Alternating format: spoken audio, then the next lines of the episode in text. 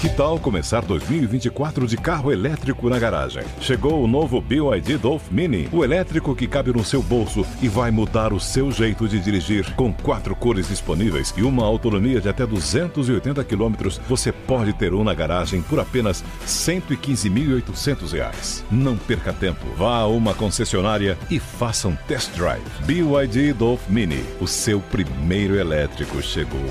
No trânsito, escolha a vida. With lucky landslots, you can get lucky just about anywhere. Dearly beloved, we are gathered here today to. Has anyone seen the bride and groom? Sorry, sorry, we're here. We were getting lucky in the limo and we lost track of time. No, Lucky Land Casino, with cash prizes that add up quicker than a guest registry. In that case, I pronounce you lucky. Play for free at LuckyLandSlots.com. Daily bonuses are waiting. No purchase necessary. Void were prohibited by law. 18 plus. Terms and conditions apply. See website for details.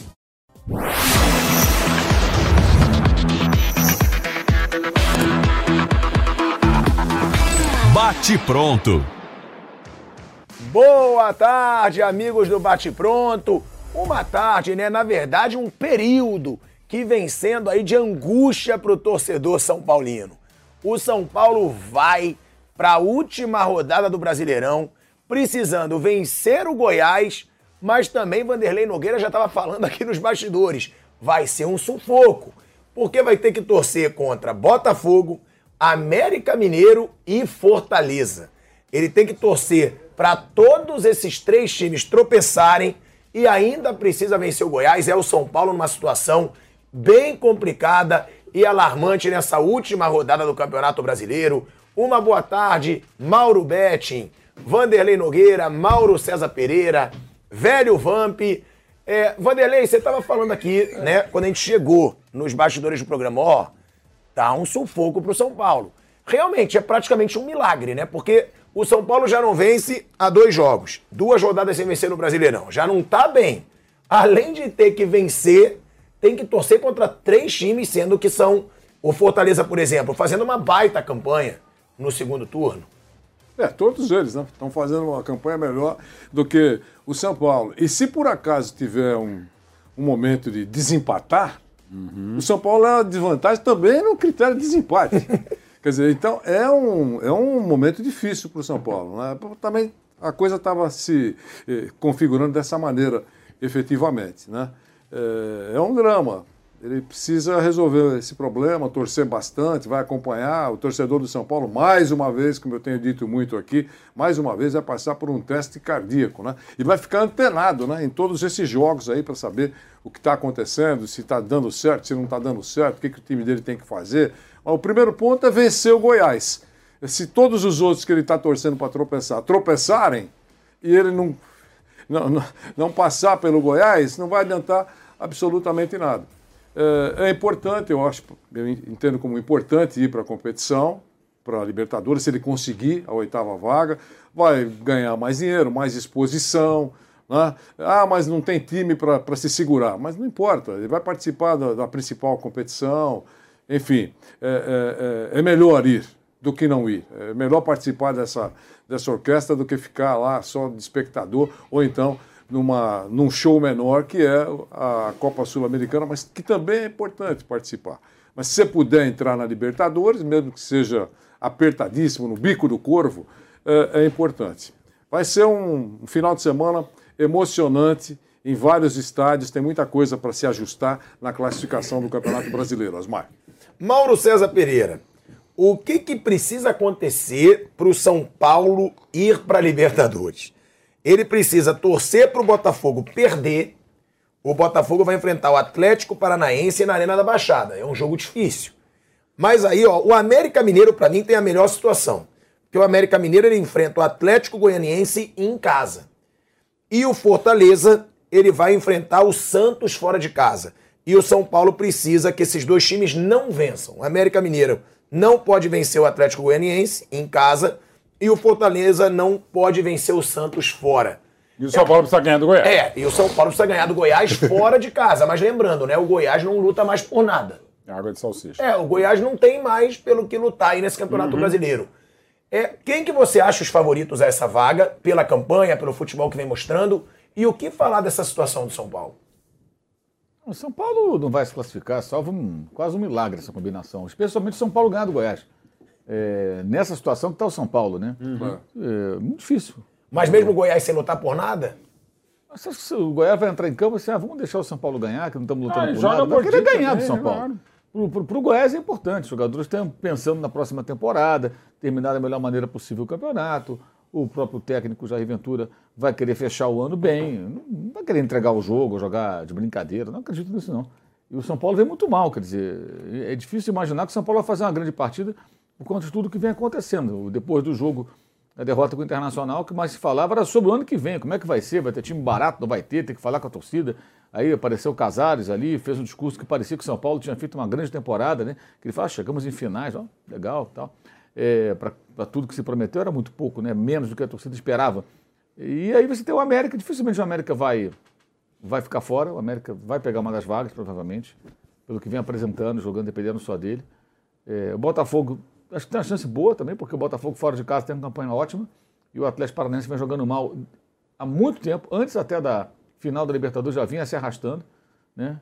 É, então, uma chance grande do Botafogo. Torcer contra o Botafogo, que é bom fora de casa. Torcer contra o América, que está muito próximo da classificação. E torcer para o São Paulo ganhar. é, eu, eu imagino que o torcedor do São Paulo não vai nem ficar monitorando os resultados. Ele vai ver o jogo do time dele e vai entregar a Deus. Fala, ah, seja o que Deus quiser. Não vou... eu, se eu fosse São Paulino, faria isso. Eu ficar esquentando na minha cabeça. E o América tem empate. Gol do Atlético Goianiense. E pênalti para o Atlético lá no Paraná. Esfrega as mãos. É muita vontade de sofrer. Porque está arriscado acontecer tudo e no final não acontecer nada. Sabe? Tipo, o São Paulo não ganhar. Não dá para confiar. Acho que o São Paulo, se cair do céu isso aí, ok, vai lá, pensa no que vai ser. Mas São Paulo não faz por merecer nada além do, da Sul-Americana e novamente aquela peregrinação aí, vai jogar no interior do Peru, jogar na Bolívia, contra os times aí que ninguém sabe quais são, naquelas fases preliminares da, da, da Copa Sul-Americana. O que espera São Paulo, tudo indica isso. Se acontecer, vai ser é algo muito improvável. Muito improvável mesmo, essa combinação de resultados. É, mas conhecendo o torcedor vai ser assim, né, Mauro? Ele vai estar assistindo o jogo acompanhando todos os outros. Não sei, sinceramente. Jura que Eu, você eu- acha eu que não? acho que o São Paulo está muito desiludido, está muito cansado. Pelo menos os São Paulinos com os quais eu converso, assim, eu noto que os caras estão bem, bem de saco cheio. Porque se alimentou uma esperança no ano passado. O Rogério e o Murici colocaram praticamente uma condição de haver contratação para que o time ficasse mais forte. Houve contratações. E o resultado final é decepcionante. Eu não estou falando de ser campeão brasileiro, não. É ganhar o Paulista contra o Palmeiras depois de fazer 3 a 0 e tomar cinco gols, um gol no Morumbi e quatro no Allianz Parque. É ganhar do Del Valle, que é uma boa equipe e tudo. Mas peraí, competir, com- não competiu. O Del Valle ganhou facilmente. Aí na Copa do Brasil, contra o Flamengo, jogou bem, perdeu. Então, pô, quando joga bem, perde. Quer dizer, olha só quantas coisas chatas aconteceram para o torcedor do São Paulo. Então, é um ano bem, bem frustrante, porque criaram uma expectativa.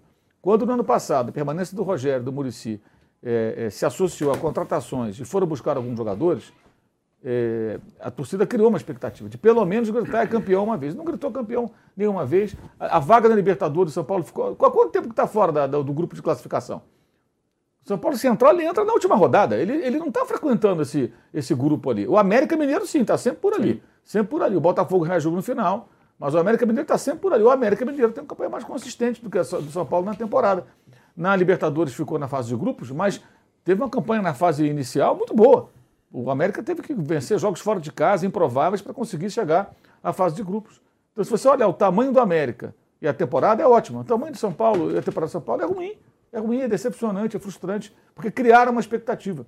Esse é o problema. Se no ano passado nada disso tivesse acontecido, ó, a gente vai do jeito que dá, não temos grana, o torcedor fala, é, vai ser um ano bem, bem esquisito esse, não vai ter muito o que esperar não. Mas não, criaram a expectativa do torcedor de São Paulo. E o resultado não veio, acho que ele está bem cansado. Eu não sei se o torcedor tem tanta fé assim não, sinceramente, nesse momento. É isso, né, que o Mauro diz. Mauro, Vamp, o torcedor São Paulino, ele tá meio desmotivado já. A gente viu, essa temporada o torcedor São Paulino lotou o Morumbi em vários jogos. A torcida não merecia o que o vários São Paulo jogos, abraçou o São Paulo, mas realmente está meio desmotivada.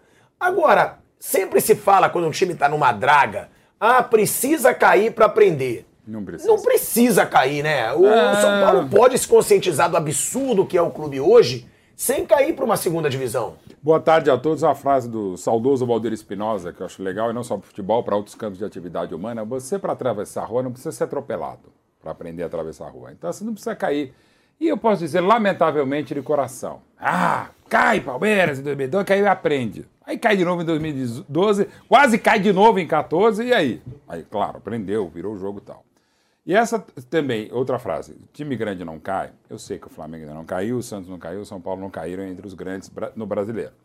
Mas uma hora, né, você flerta e com perigo. Né? E o São Paulo, lamentavelmente, vive os piores anos da vida dele, para não repetir algo que eu tenho falado muito, pior do que de 57 a 70, porque ali havia a construção do Morumbi, era uma outra época, tinha o Santos do Pelé, tinha o Cruzeiro, tinha o Palmeiras em nível de São Paulo, que era muito bom, da primeira academia e tal.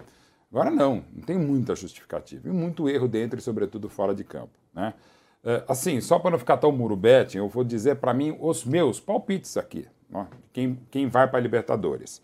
Atlético Paranaense vai para a sexta vaga, tá? ou seja, a fase de grupos, e Atlético Mineiro e o América eh, se classificam também. Não dá para o São Paulo nem para o Botafogo, apesar da campanha de recuperação do Botafogo. Né? Na turma de baixo, o Atlético Goianiense condenado, tal, combinação de resultados. E assim, São Paulo, nono colocado, para quem foi líder na primeira rodada, eu sei que na primeira rodada só, mas foi uma baita vitória sobre o 4 a 0 do Atlético Paranaense, que viria a ser vice-campeão da Libertadores com duas mudanças de treinador, né? Chegou o Carilli só sete jogos e 21 dias e o grande trabalho do Filipão agora nessa campanha. E assim, é, é, é, a questão é você nomear o sentimento do São Paulino. O, o, o, o Mauro César falou de desilusão, é um desses, desgosto, mas às vezes o pior é assim, que eu, eu sinto muito assim, eu tipo, tô nem aí. A indiferença. Encheu o saco, a indiferença. E aí eu falo de uma fase que é ruim e eu lembro, algumas vezes, sobretudo essa fase aí do, do 12 a 14, eu virava para alguns amigos e falava, cara, me zoa como torcedor. Eu não aguento você ficar com pena de mim, com dó de mim. Cara, me zoa. Fala que eu vou cair de novo. Fala que eu não tenho mundial. O que quiser. Me zoa. Porque eu não, eu não aguento indiferença. A diferença até dos rivais, né? É principalmente dos rivais, exatamente. Eu, eu- olhar no espelho, que já para mim, por definição, é mais difícil mesmo, cara, me zoa. É horrível essa sensação. Não estou dizendo que é exatamente o momento do São Paulo, até porque é uma coisa absurdamente individual. Né? E tem cara que não pode ser zoado. Né? Hoje, cada vez menos, você consegue fazer qualquer coisa. É assim, é indiferença. Ah, perder mais uma, sabe? Então, esse é um problema seríssimo do São Paulo e não é de uma hora para outra, até porque precisa de investimento, precisa errar menos em contratação, acertar mais algumas coisas. Mesmo o trabalho de base, que continua muito bom, não dá todos os resultados. Você tem a excelência de um Flamengo, de um Palmeiras, até do Atlético Mineiro, que sim é a grande decepção. Mesmo para mim, o Galo vai para a fase de grupos, é uma grande decepção. E fica essa sensação. E você tocou num ponto, Thiago, que é fato. Isso vale para a Série A e valeu para essa Série B. O Vascaíno não merecia ter sofrido tanto. E o São Paulo não merece tanto. O Vasco subiu quase com aquela brincadeira séria do. O Vasco subiu é, culposamente, não dolosamente, para a Série A. O São Paulino não merecia o que ele viu. E olha como viu, e como foram os São Paulinos. E lotar Morumbi é, é para mais de 50 mil. Um dos maiores públicos em média da história do São Paulo para ver um time decepcionante. Aí volta o lado do torcedor, que eu acho fundamental a gente, como analista, continuar torcedor, que é o torcedor que mais entende de um time de futebol, e a gente entende do outro lado também. Quando um time que não é o seu, você se irrita vendo esse jogo desse time, e muitas vezes eu me irritei com o São Paulo na temporada, e não como jornalista, imaginando o torcedor, você imagina o próprio torcedor. Tem isso, né, Vamp? Você concorda com o Mauro Betti? Realmente irrita ver os jogos do São Paulo hoje, ver a situação que o São Paulo se encontra. E outra, o Atlético Mineiro, ele pode ainda entrar na fase de grupos, porque o Atlético Paranaense tem um jogo difícil contra o Botafogo, e o Atlético Mineiro vencendo e o Atlético Paranaense não vencendo, ele passa e vai direto para a fase de grupos da Libertadores. É irritante realmente essa atual fase do São Paulo, até para quem não torce pelo São Paulo. E outra, o Atlético Mineiro é mico esse ano, mesmo indo direto para a fase de grupos da Libertadores? É, primeiro eu vou, vou começar pelo Atlético Mineiro, né? Que você torce, né? Você gosta do Atlético Eu gosto do Mineiro. Galo Forte Vingador, mas que esse ano a terceira via foi ruim, viu? A terceira via era ele. Eu Digo, puta que pariu, não foi. Bom, primeiro, boa tarde, o Mauro. Foi, o pois é. Mauro, essa Chico, professor introdução. Vanderlei. O Atlético Mineiro foi duro. Sofri com ele. Tem que xingar meu. E aí, pode ainda terminar o ano em sexto colocado, dependendo do que o Sim. Botafogo e, e- e o Atlético lá Paranaense. É. Dura vencer o e é capaz de o. Atlético Paranaense não ficar nem. Se ele perde o jogo, ele não fica nem na Libertadores. Nem, nem em oitavo. Se ele perder o jogo do Botafogo. E o Botafogo, com a campanha que tem fora de casa, não é uma coisa impossível, não. Quando só do modo bet isso aí, não. O Atlético Paranaense vai, é a opinião dele. Mas é capaz até, Mauro, de ficar da, de fora O que o, Atre- o que o América Mineiro fizer, que eu acho que vai ganhar, esse é certo, vai estar. O América É. Mineiro é que tem a melhor condição, É, né? é, lógico. Vai pegar o Atlético Goianiense. Lógico, o. Botafogo tá empolgado porque ganha. joga muito bem jogo. fora de casa. E se o Botafogo ganha, é capaz até também de o Atlético Mineiro, olha que negócio de louco. Se perde do Corinthians, ficar de fora. Não é difícil perder do Corinthians, não, em casa. Joga em casa, em Não é Itaquera. difícil, pelo que ele vem jogando. Eu acho que o Botafogo não ganha. Em relação ao São Paranaense. Paulo, em relação ao São Paulo, é muito Ah. complicado, é muito difícil, é muito resultado. Do jeito que o São Paulo tá, é capaz de até dar, dar tudo e ele não fazer a parte dele. Contra o Goiás. Essa É. Pode, pode, pode também acontecer isso. É impossível o Santos ganhar do Fortaleza? Tampouco não. É impossível o América Mineiro, o, A- o Atlético Goianiense. empatar lá? Também É, não. mas o esse eu Atlético- acho bem improvável. O Fortaleza, o Fortaleza com a campanha que teve no segundo turno, ele, ele não está na Libertadores porque empatou com o Atlético Goianiense. O jogo que tirou o, o Fortaleza. Você dá mais dois pontos pro Fortaleza, naquele empate lá contra o Atlético Goianiense, olha onde estaria o Fortaleza. Então não é possível o Santos. Ah, despedida ali na vila, a torcida vai querer uma vitória. Tem as colocações que parece que não. Tem as colocações no brasileiro que. Tem que premiação, não é a claro. premiação. Né? O difícil é o São Paulo fazer o dever dele. É, é, começa a competição, Flamengo, Palmeiras, Atlético Mineiro, os favoritos. Aí eu apontava em quarto ali, Corinthians, quinto São Paulo. Nesse, nessa briga toda entrou Fluminense e Inter de, o Inter de Porto Alegre, que não tem os gastos que teve o São Paulo, não. O São Paulo contrata de Dos campo. últimos cinco jogos do Santos, ele só ganhou um, tá? Perdeu três, empatou um e ganhou um. Dos últimos cinco jogos do Santos. Isso, mas o Santos na Vila é complica também. Aí você pega o São Paulo, pra mim tava ali entre quinta força, entrou o Fluminense e o Inter, que não tem o poder aquisitivo que o São Paulo tem. Ah, o Atlético Paranaense. O, o São Paulo tem um time mascado do que o Atlético Paranaense, tanto que tirou o Unicão por 20 milhões. Tirou o Unicão de lá por 20 milhões, depois conseguiu, o Petralha é fera, conseguiu tomar o Pablo de volta. Vendeu pro São Paulo por 7 milhões, né? Na época e trouxe de volta, né, mano? O Flamengo queria, É, né? Eu não sei se foi uma boa pegar de volta. Não, não, não, mas, tô falando assim, não. Né? Mas A venda foi não, boa. Não, a Flamengo venda, a venda, a venda, É, vendeu. É isso que eu falo, vendeu.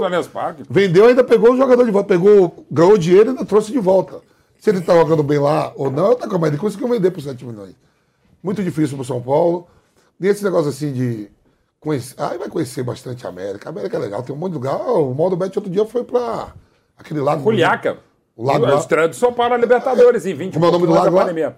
O Titicaca, que é maravilhoso. É mais bonito. Juliaca em si é um pouco mais Vai complexo. pela conhecer, vai, vai- né? expõe a Vai marca, vai conhecer outros lugares. Chega disso aí só pra Buenos Aires, é Montevidéu, Igual aqui, é. Assunção. Ah, esse lago aí que você falou, como é o nome do lago? Titicaca é, É muito mais bonito que o Rio Sena. É Aí é controvérsia. Agora, é, Mas Mauro, o, o Vampeta pode falar porque ele morou em Paris, né? Ih, eu sou mais Rio Tietê, pô. Mauro César Pereira, a situação do Rogério Ceni, né, que a gente sempre Claro, debate. Você acha que mesmo o São Paulo não se classificando para Libertadores, o Rogério continua? E outra, você acha que é bom para ele continuar? Bem, continuar, acho que ele vai continuar, pelo menos foi o que pareceu naquela aparição lá do, dele com, com o presidente.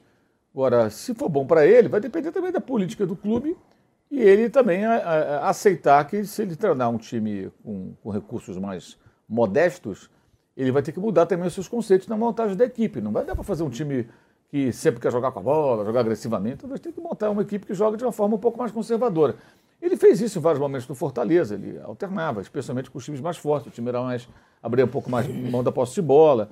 Ele acho que vai ter que retomar esse, essa linha de trabalho dos tempos de Fortaleza. Depois ele acostumou, acostumou bem, não acostumou mal no Flamengo, ele tinha um material humano melhor, então ele podia, ele podia jo- impor o seu jogo. Né? Ele, ele podia entrar em campo e tentar colocar em prática aquilo que ele queria com o material humano mais qualificado. No São Paulo já não tem esse pessoal todo e se o time ficar mais fraco tecnicamente, com várias saídas que já parece que vão acontecer. Aliás, até por isso mesmo, acho o São Paulo muito desmobilizado para essa rodada. O que se falou no- na, na entrevista do, do pós-jogo internacional foi de saída dos jogadores. Então os caras sabem lá dentro que, assim, muitos não vão ficar. E o sujeito sabe que ele não vai ficar. Ele já percebe que não vai ficar, não é só o Patrick. Então como é que você vai mobilizar esse time para esse jogo, tendo que vencer o Goiás fora, depender de outros resultados? É é muito improvável. Pode acontecer? Pode, mas essa combinação é muito improvável e parte, inclusive, do São Paulo, da dificuldade do São Paulo, que eu imagino o São Paulo muito desmobilizado e enfraquecido nesse jogo do domingo. Agora, para o Rogério será bom se ele entender que seria um período longo de uma, duas, sei lá quantas temporadas, se ele permanecer, numa reconstrução do São Paulo. Aí é participar de uma reconstrução. Não vai ter, provavelmente não vai ganhar nada, não vai ter título nenhum, talvez brigue contra o rebaixamento, dependendo do nível da equipe. É, agora, é necessário, me parece que é, né? não, não vejo outra saída. Né? Os milagres das, das SAFs ficam surgindo aí, essas, é aquela história, como eu falei aqui outro dia. No passado, time, time grande entra em crise, aí, olha, está chegando um craque.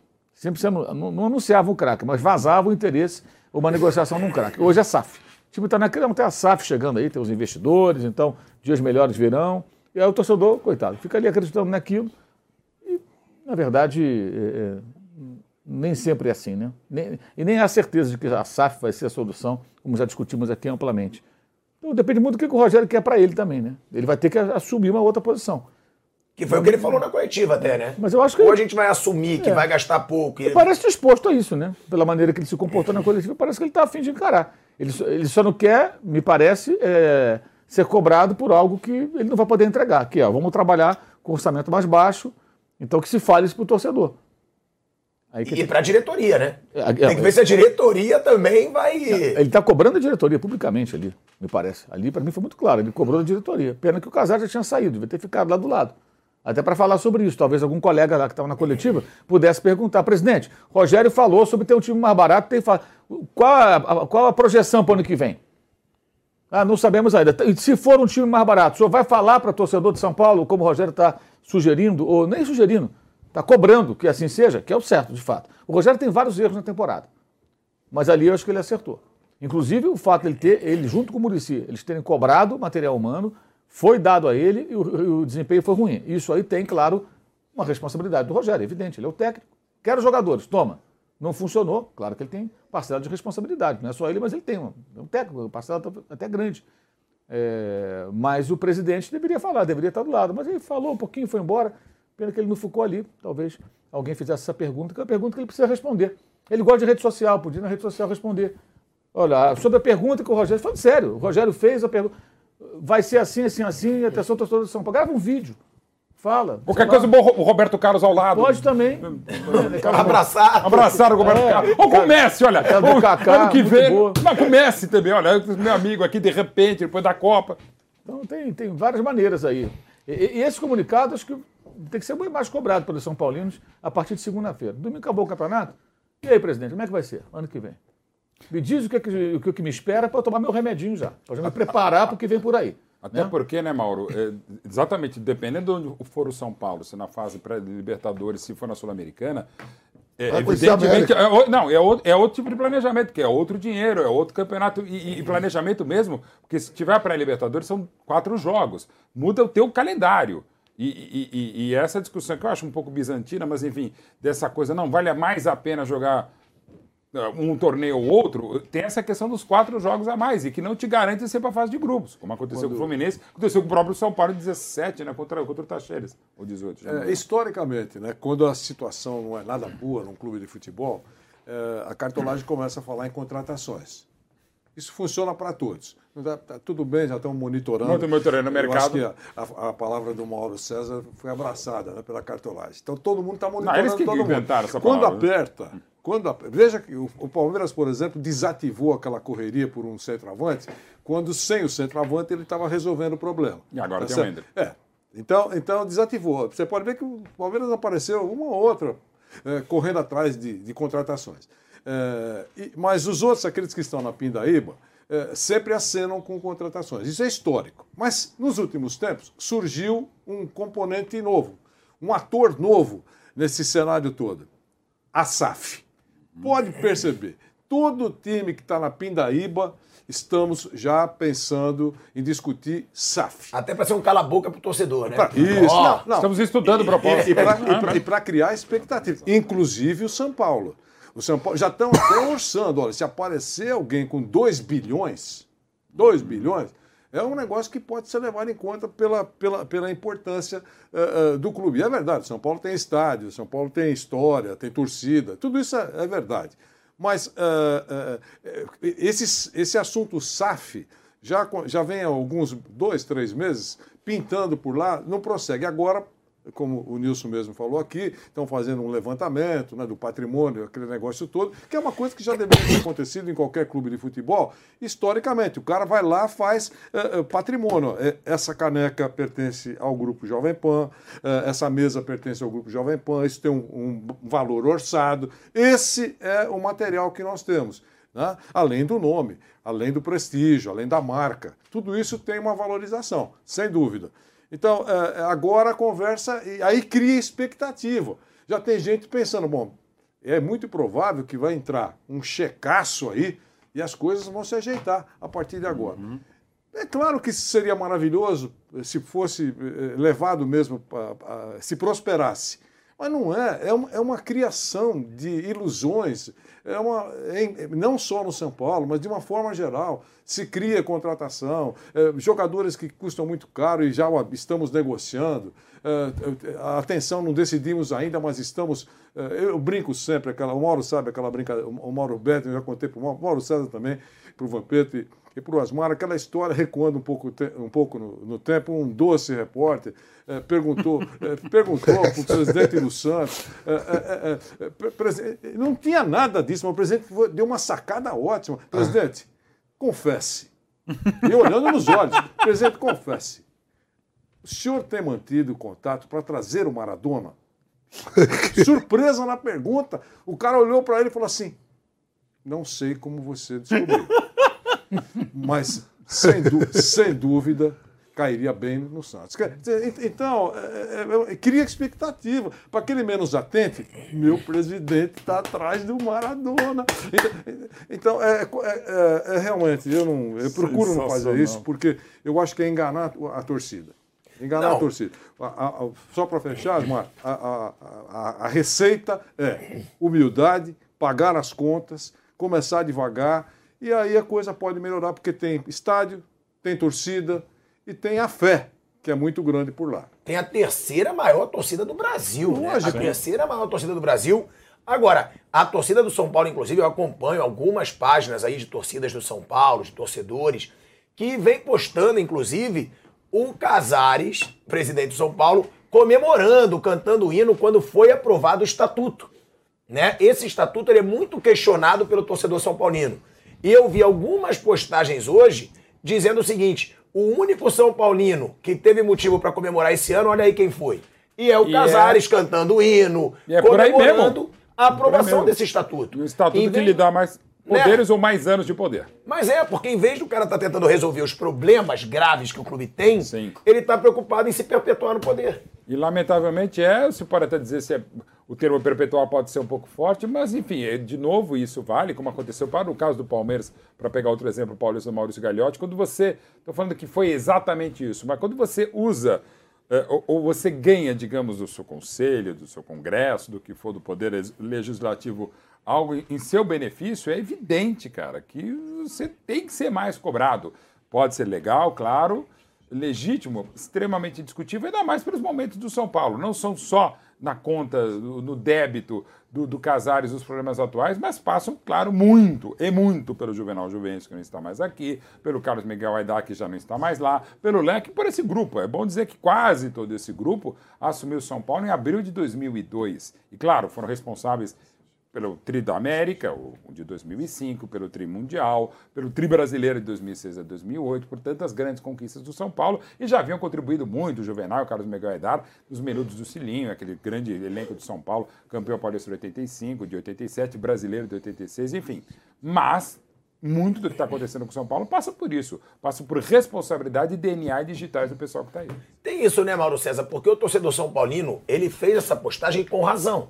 É o Casares eufórico, cantando o hino do São Paulo, estatuto aprovado. Só que também, muitas vezes se critica muito o jogador, muito o treinador. E hoje, eu acho que a principal crítica do torcedor São Paulino tem que ser não só para essa diretoria, mas para conselheiros, para antigos dirigentes que jogaram o São Paulo nessa situação, né? É, mas assim, eu acho que é, esse episódio, evidentemente, ele não é dos mais elogiáveis, muito pelo contrário, mas ninguém estaria ligando se o time estivesse bem, se o clube fosse bem administrado, se a dívida não fosse tão alta.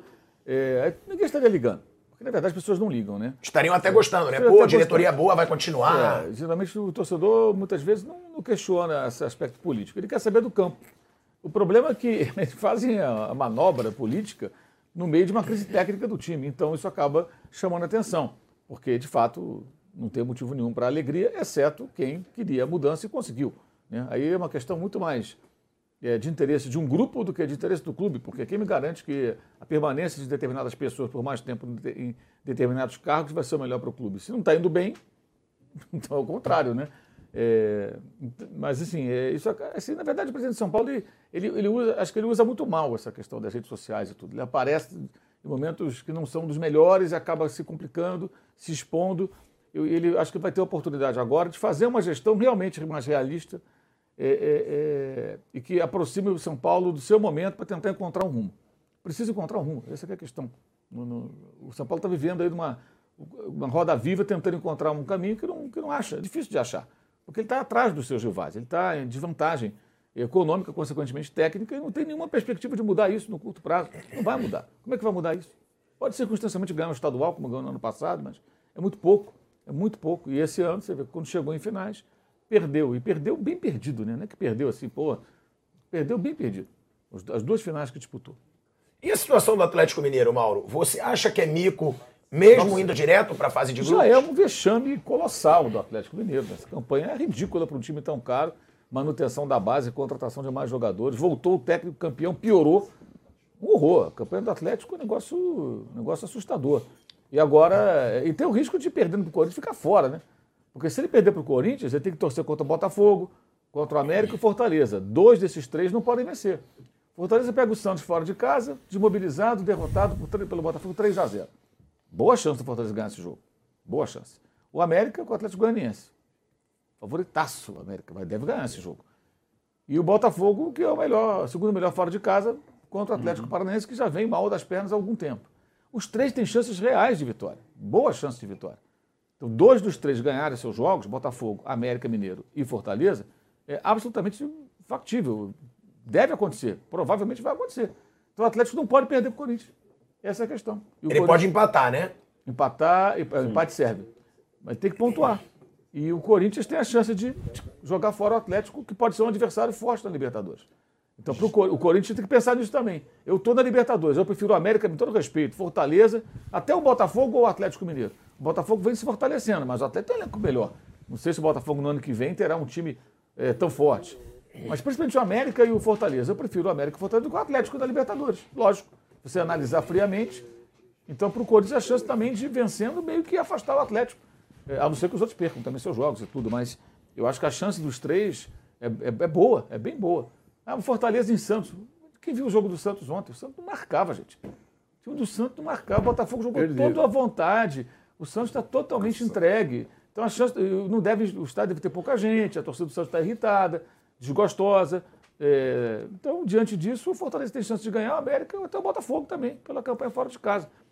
Imagina o Atlético ficar fora da Libertadores. É uma vergonha. Essa campanha do Atlético é um Mesmo pré-Libertadores, a fase preliminar, Também já é é muito ruim. É muito ruim em todos os sentidos técnicos, futebolísticos. Vai e enfrentar as viagens aí sugeridas pelo. Não, e quatro jogos a Vai mais, ser. e para o nível de investimento, o elenco do, do, do Galo agora é, é um investimento maior do que foi do ano passado, principalmente as contratações de meio do ano, a manutenção dos jogadores, saiu o Diego Costa e tal, mas assim, não, não tem como explicar. É horrorosa a campanha do Galo, mesmo se não se. Mesmo classificando-se para a pré-Libertadores já é pouco, né? Se não classificar, então Deus nos acude. E assim, é é uma gigantesca decepção para o atual campeão da Copa do Brasil, o atual campeão brasileiro, ou em- o campeão da temporada passada, já não é mais o atual. E ainda ganhou a Supercopa tal, enfim, a campanha é horrorosa. Agora, até pegando o Santos. É outro que discute, discute SAF, né? Sim, tem, tem que discutir mesmo. E até porque as contas, assumidamente, são as, é a maior dívida que tem. Né? Já assim, que você deu uma pausinha, uma vírgula, a gente Vamos. vai para um break na Rádio Jovem Pan, seguimos na TV e no YouTube. Quer ficar bem informado de um jeito rápido e prático? Entre no Telegram da Jovem Pan News. Digite arroba oficial JP News na busca do Telegram e clique em entrar. Receba as principais notícias diretamente do canal oficial de notícias da Jovem Pan News no Telegram. Há dias em que a gente quer mudar o clima, sentir a brisa ou o calor do sol. Há dias no trabalho, em casa, sempre há dias. Em que a vida pode ser bem melhor. Há dias, seu novo Arana Dias. As melhores marcas e modelos de ar-condicionado estão na Adias. Acesse adias.com.br ou ligue 11 3649 4000. Adias, um novo ar para sua vida. Conheça o Barcelos, a melhor rede de frango na brasa do mundo. Sucesso em 20 países e agora em Moema. Experimente novidades deliciosas com os nossos premiados molhos importados. Frango à milanesa e a parmegiana com chips artesanais. Arroz cremoso de frango, espetadinha de filé mignon e muito mais. Curta o almoço ou jantar com promoções especiais e faça seu evento num ambiente moderno com telões e teto retrátil sem custo de locação. Barcelos Moema, Rua Canário 544. Siga arroba Barcelos Moema nas redes sociais.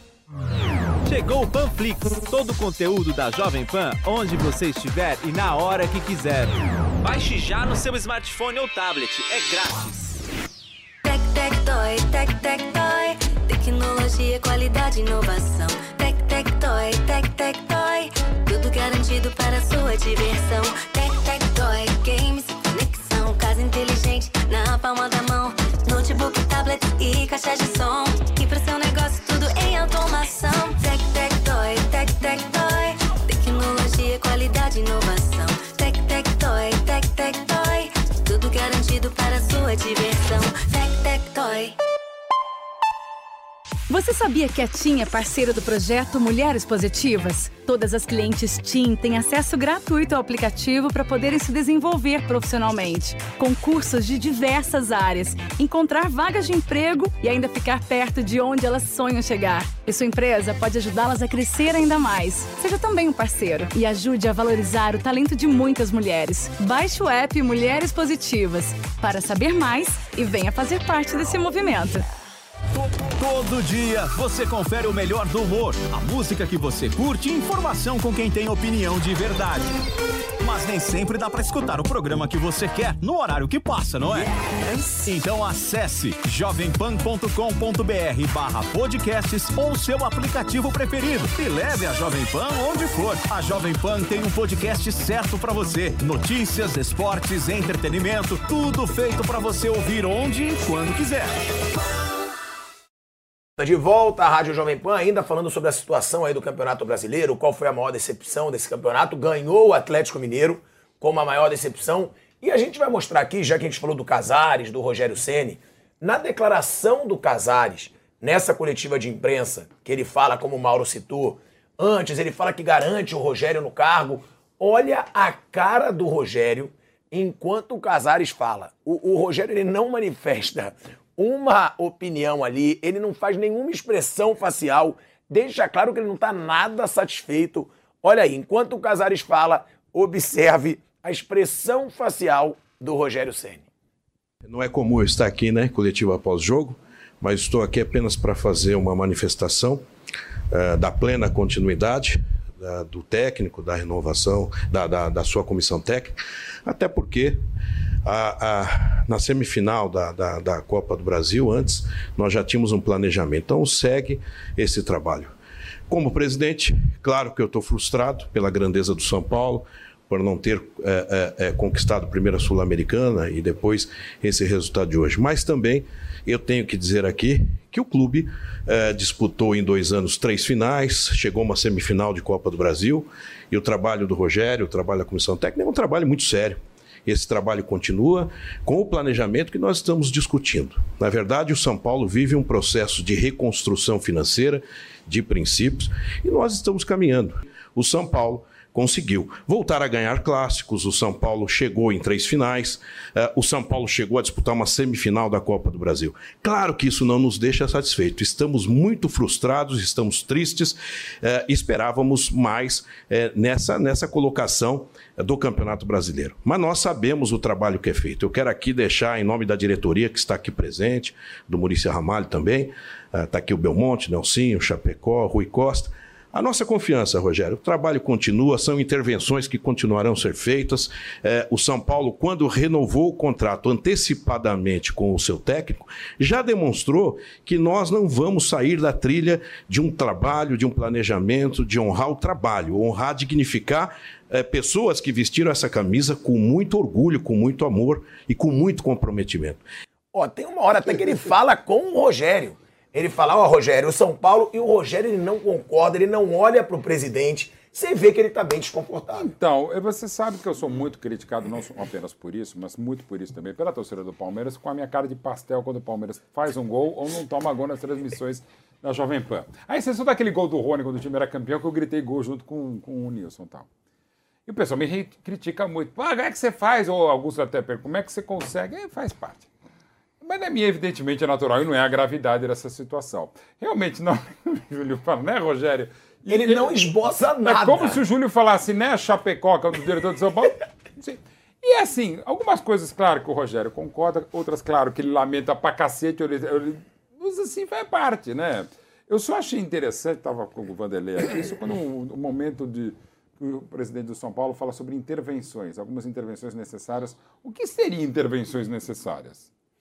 Porque a gente está num momento, inclusive, né, neste país também, sobre né, intervenções federais, tal, alguns termos discutíveis tal. O que seriam essas intervenções, Vanderlei, que o É, presidente eu acho que ele está se referindo a alguma área administrativa Uhum. no futebol, ou renovação, ou eh, buscar um, um- um jogador. Imagino isso, claro. E tá claro que o Rogério tá puto, Não, né? não, é- tá ele, claro tá- que ele, ele, ele- tá. ele ficou impassível. Até- é. Ele ficou impassível, ficou lá parado. tal. Inglaterra. Não, a hora que ele finge. fala, né, Rogério, e o Rogério nem olha pra ele, ele continua olhando pra Professor, frente, professor, deixa claro que ele não tá Professor, vamos supor papo, que o. Rogério não fique. E Só aí, se ele quiser. Não, se ele quiser. O Rogério não, que, não queira ficar. Aí a gente aponta aqui, qual time brasileiro daria tudo que o Rogério quer? É isso que eu ia falar, talvez as SAFs, né? Vasco, Não é assim não, Bahia. SAF não é assim não. O Mauro citou. Não, eu sei, aqui, ó. mas se você Quanto custou o Everton. Cebolinha? 14 milhões. 14 milhões dá quase 60 milhões. Aí tem clube que vai ter 70 milhões para investir no ano, que vale um Everton Não, Cebolinha. sim, mas valeria mais hoje pra vocês o Rogério comandar um Vasco, o, O Everton Cebolinha é mais, até um primeiro tem que Cebolinha ter- é mais caro que todo investimento do É. Atlético Paranaense, que nunca investiu É. tanto na vida como Não. para essa temporada. Primeiro tem que ter a proposta, né? Se a gente falando assim, o Rogério É. sai, ele Não, vai foi cair. você que perguntou. Não. Pra qual, clube ele iria? Não, qual time daria tudo que o Rogério quer?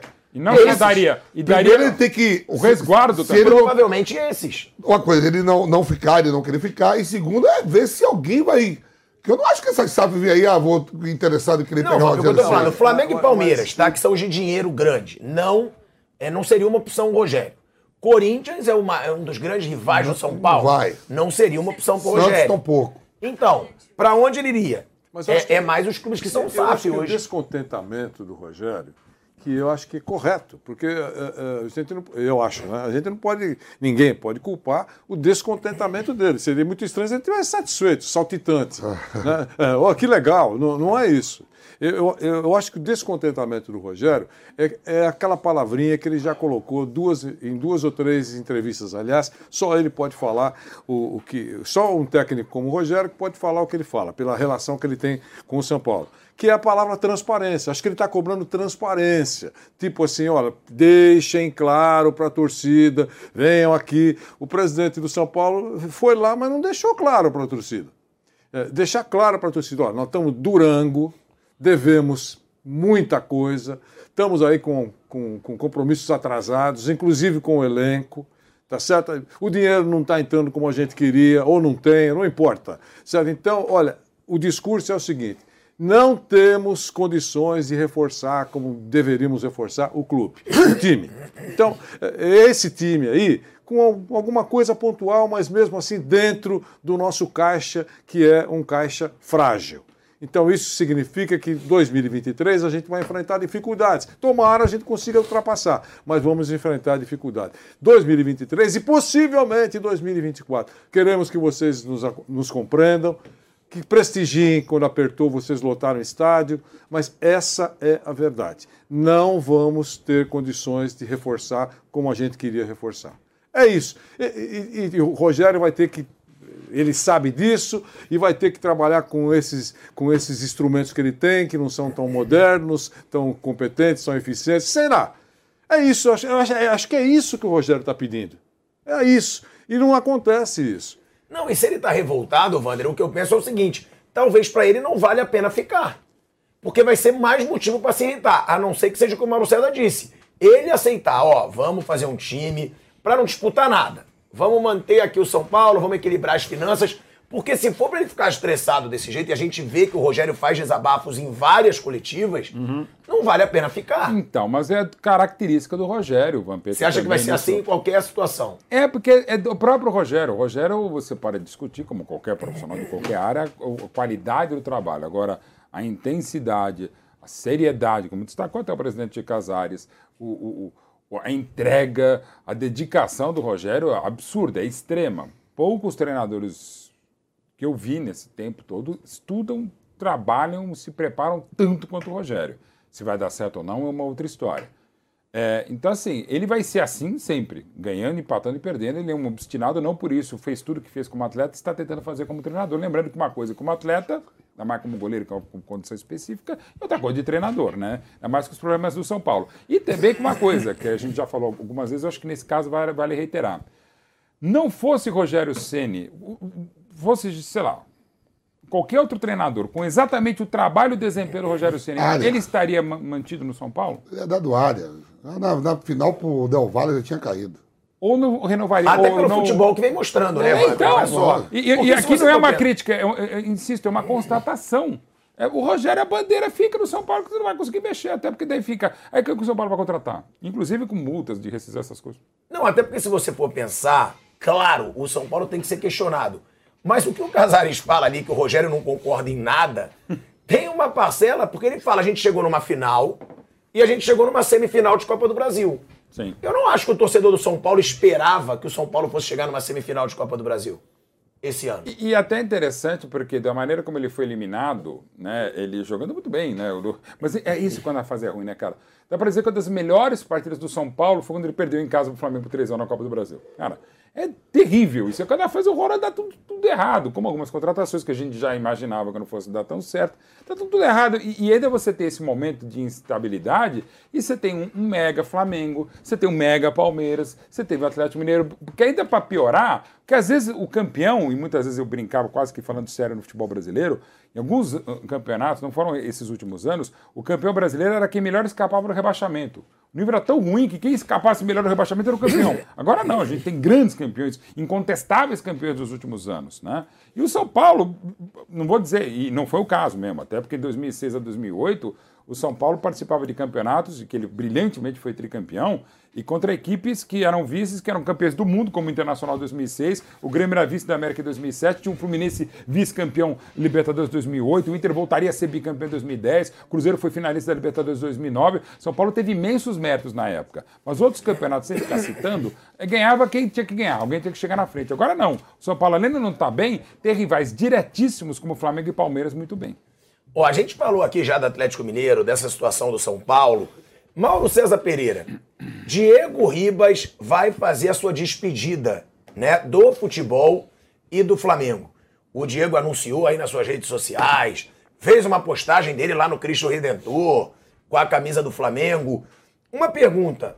Diego Ribas, claro, hoje vive um mau momento, mas se tornou ídolo do Flamengo por ter sido esse capitão dessa geração, até pela participação na final da Libertadores, ou ídolo é demais? Qual o tamanho do Diego Ribas pro Flamengo, na sua opinião, é, nessa despedida do Diego?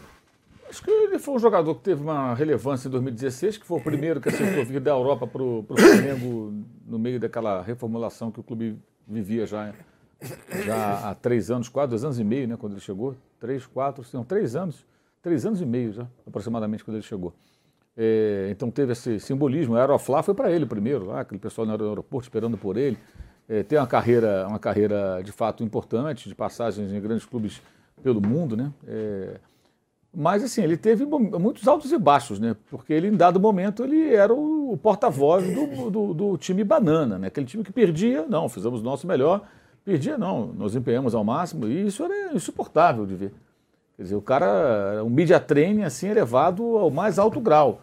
As declarações todas eram nitidamente ensaiadas e pré-fabricadas, não tinha nada de humano ali, sabe? O cara perdeu um pênalti na final com o Cruzeiro. A entrevista, é, fizemos nosso, nosso melhor, é ganhar, não é perder, pênalti, pô.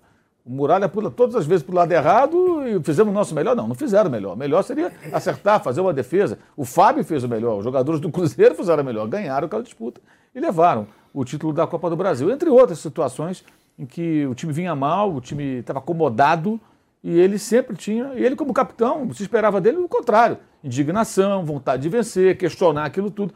E em 2019, houve um episódio que nos bastidores foi comentado, ele chega atrasado lá da viagem de férias dele e o Jorge Jesus já estava no, no, no CT.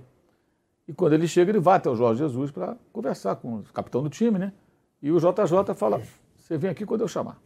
Fica lá. Por quê? Porque ele se apresentou depois. Ele deixou, o voo dele foi cancelado, houve um problema qualquer. E ele, ao invés de voltar um dia antes para chegar, na, digamos, vai se apresentar segunda-feira, volta no sábado, domingo já está em casa, desarruma as malas, segunda no horário você está. Ele deixou para meio que chegar horas depois e, e, e, se apresentar. Houve lá um contratempo, um atraso qualquer do voo, coisa parecida. Ele se atrasou, nada grave. Mas o Diego ele é bem inteligente. Ele já percebeu de cara que as coisas tinham mudado. Que tinha um cara ali com a mão pesada e que ia mandar. E ele aceitou sua reserva, entrou para colaborar sempre que foi preciso. Aí é um outro Diego, que é o Diego 2019 em diante. Então ele tem uma temporada em que ele sofre uma fratura no tornozelo em Guayaquil contra o Emelec, volta num tempo recorde para jogar a final. É importante sim na final, porque ele, ele e o Arrascaeta tomam a bola do prato na origem do gol do empate contra o River Plate. E ele não acertou o lançamento, mas ele tentou o lançamento para o Gabigol e propiciou a jogada do gol da virada. Se ele toca para o lado, porque ali 1 a 1 você pensa, pô, o Flamengo empatou no finalzinho. Tá ótimo, para prorrogação, que bom. Toca para o lado, espera o jogo acabar. Não, ele, ele buscou o ataque. Ele teve mérito ali. Embora o lançamento não tenha sido bom, foi por conta daquele lançamento que a zaga do River se complicou e aquele momento histórico do clube aconteceu com o segundo gol do Gabriel. Então ali ele tem a participação importante, até pela maturidade. De e entender, ele entrou bem no jogo, né? Sim, de entender que ele era reserva e que ele não tinha mais condições de ser titular, mas que ele podia acrescentar em alguns momentos. Palmas para ele. No ano de 2020 para 2021, com o Rogério, ele virou volante e de novo ele foi bem. Ele conseguiu uhum. sair bem, foi campeão brasileiro. Então, 19 e 20 são dois anos muito bons dele. E ali eu acho que ele está na história do clube, ele merece é, é, todas as, as glórias. Mas daí em diante ele volta a se complicar, porque ele não teve, na minha opinião, é, a percepção, a autocrítica para ver que não dá mais. Chega uma hora que não dá mais. O corpo já não permite que você faça os mesmos, mesmos movimentos, ainda mais na função que ele joga. É, a bola passa no pé toda hora, ele retém muito a bola, ele perde bola. E, e teve essa atuação lamentável contra o Coritiba. Então, acho que por escolhas, muito media treine, ele é um jogador meio controverso. Então, não diria que ele é um grande ídolo do Flamengo. Acho que ele teve uma Mas passagem... ídolo é? Não, acho que não. Ídolo é uma palavra muito forte. Acho que ele foi um jogador importante em alguns momentos, mas ao mesmo tempo que ele é o jogador é, é, que é o capitão, é, também é aquele capitão daquele grupo que manda mais do que todo mundo, que o técnico tem que fazer elogio em entrevista porque não quer ficar mal com o jogador. Será que é bom ter um capitão assim? Não sei. Acho bem discutível. Pode lembrar que o, o Dorival Júnior deu uma entrevista num podcast, acho que foi Charla Podcast, se não me engano, há alguns meses, e aí perguntaram do Diego, ele elogiou, elogiou o Diego pelo que ele faz fora de campo. Quer dizer, a preocupação em não desagradar é um negócio porque o cara tem. E cometeu alguns deslizes, como aquela, aquela, aquela grosseria com o jornalista, no caso da USBT, o Vene Casagrande, que estava lá dentro do, do, do, CT do Flamengo, numa sala específica, sala de imprensa, não estou enganado, para entrevistar o Thiago Maia, algo agendado pela, pelos profissionais da comunicação do clube, e ele entrou fazendo um vídeo ironizando por conta de um problema mal resolvido entre ele e o repórter, que ele tem que resolver em outro lugar, não dentro do Flamengo, não é, é, é, é na, na, presença de todo mundo. E o vídeo viralizou. Se foi ele que gravou, ele passou para alguém, presumo eu. E aquilo foi um tremendo gol contra. E o Flamengo não fez nada, né? Não fez nada. O jogador faz o que quer, tá, vamos que vamos. Quer dizer, imagina dentro de uma empresa, né? O cara chega, entra numa reunião para a qual ele não é chamado, grava um vídeo para discutir com alguém de fora que vem nessa empresa para reunião e espalha esse vídeo. Né? Eu acho que no mundo corporativo isso não seria aceito, mas dirigentes do Flamengo que são do mundo corporativo toleram isso, eu não sei porquê.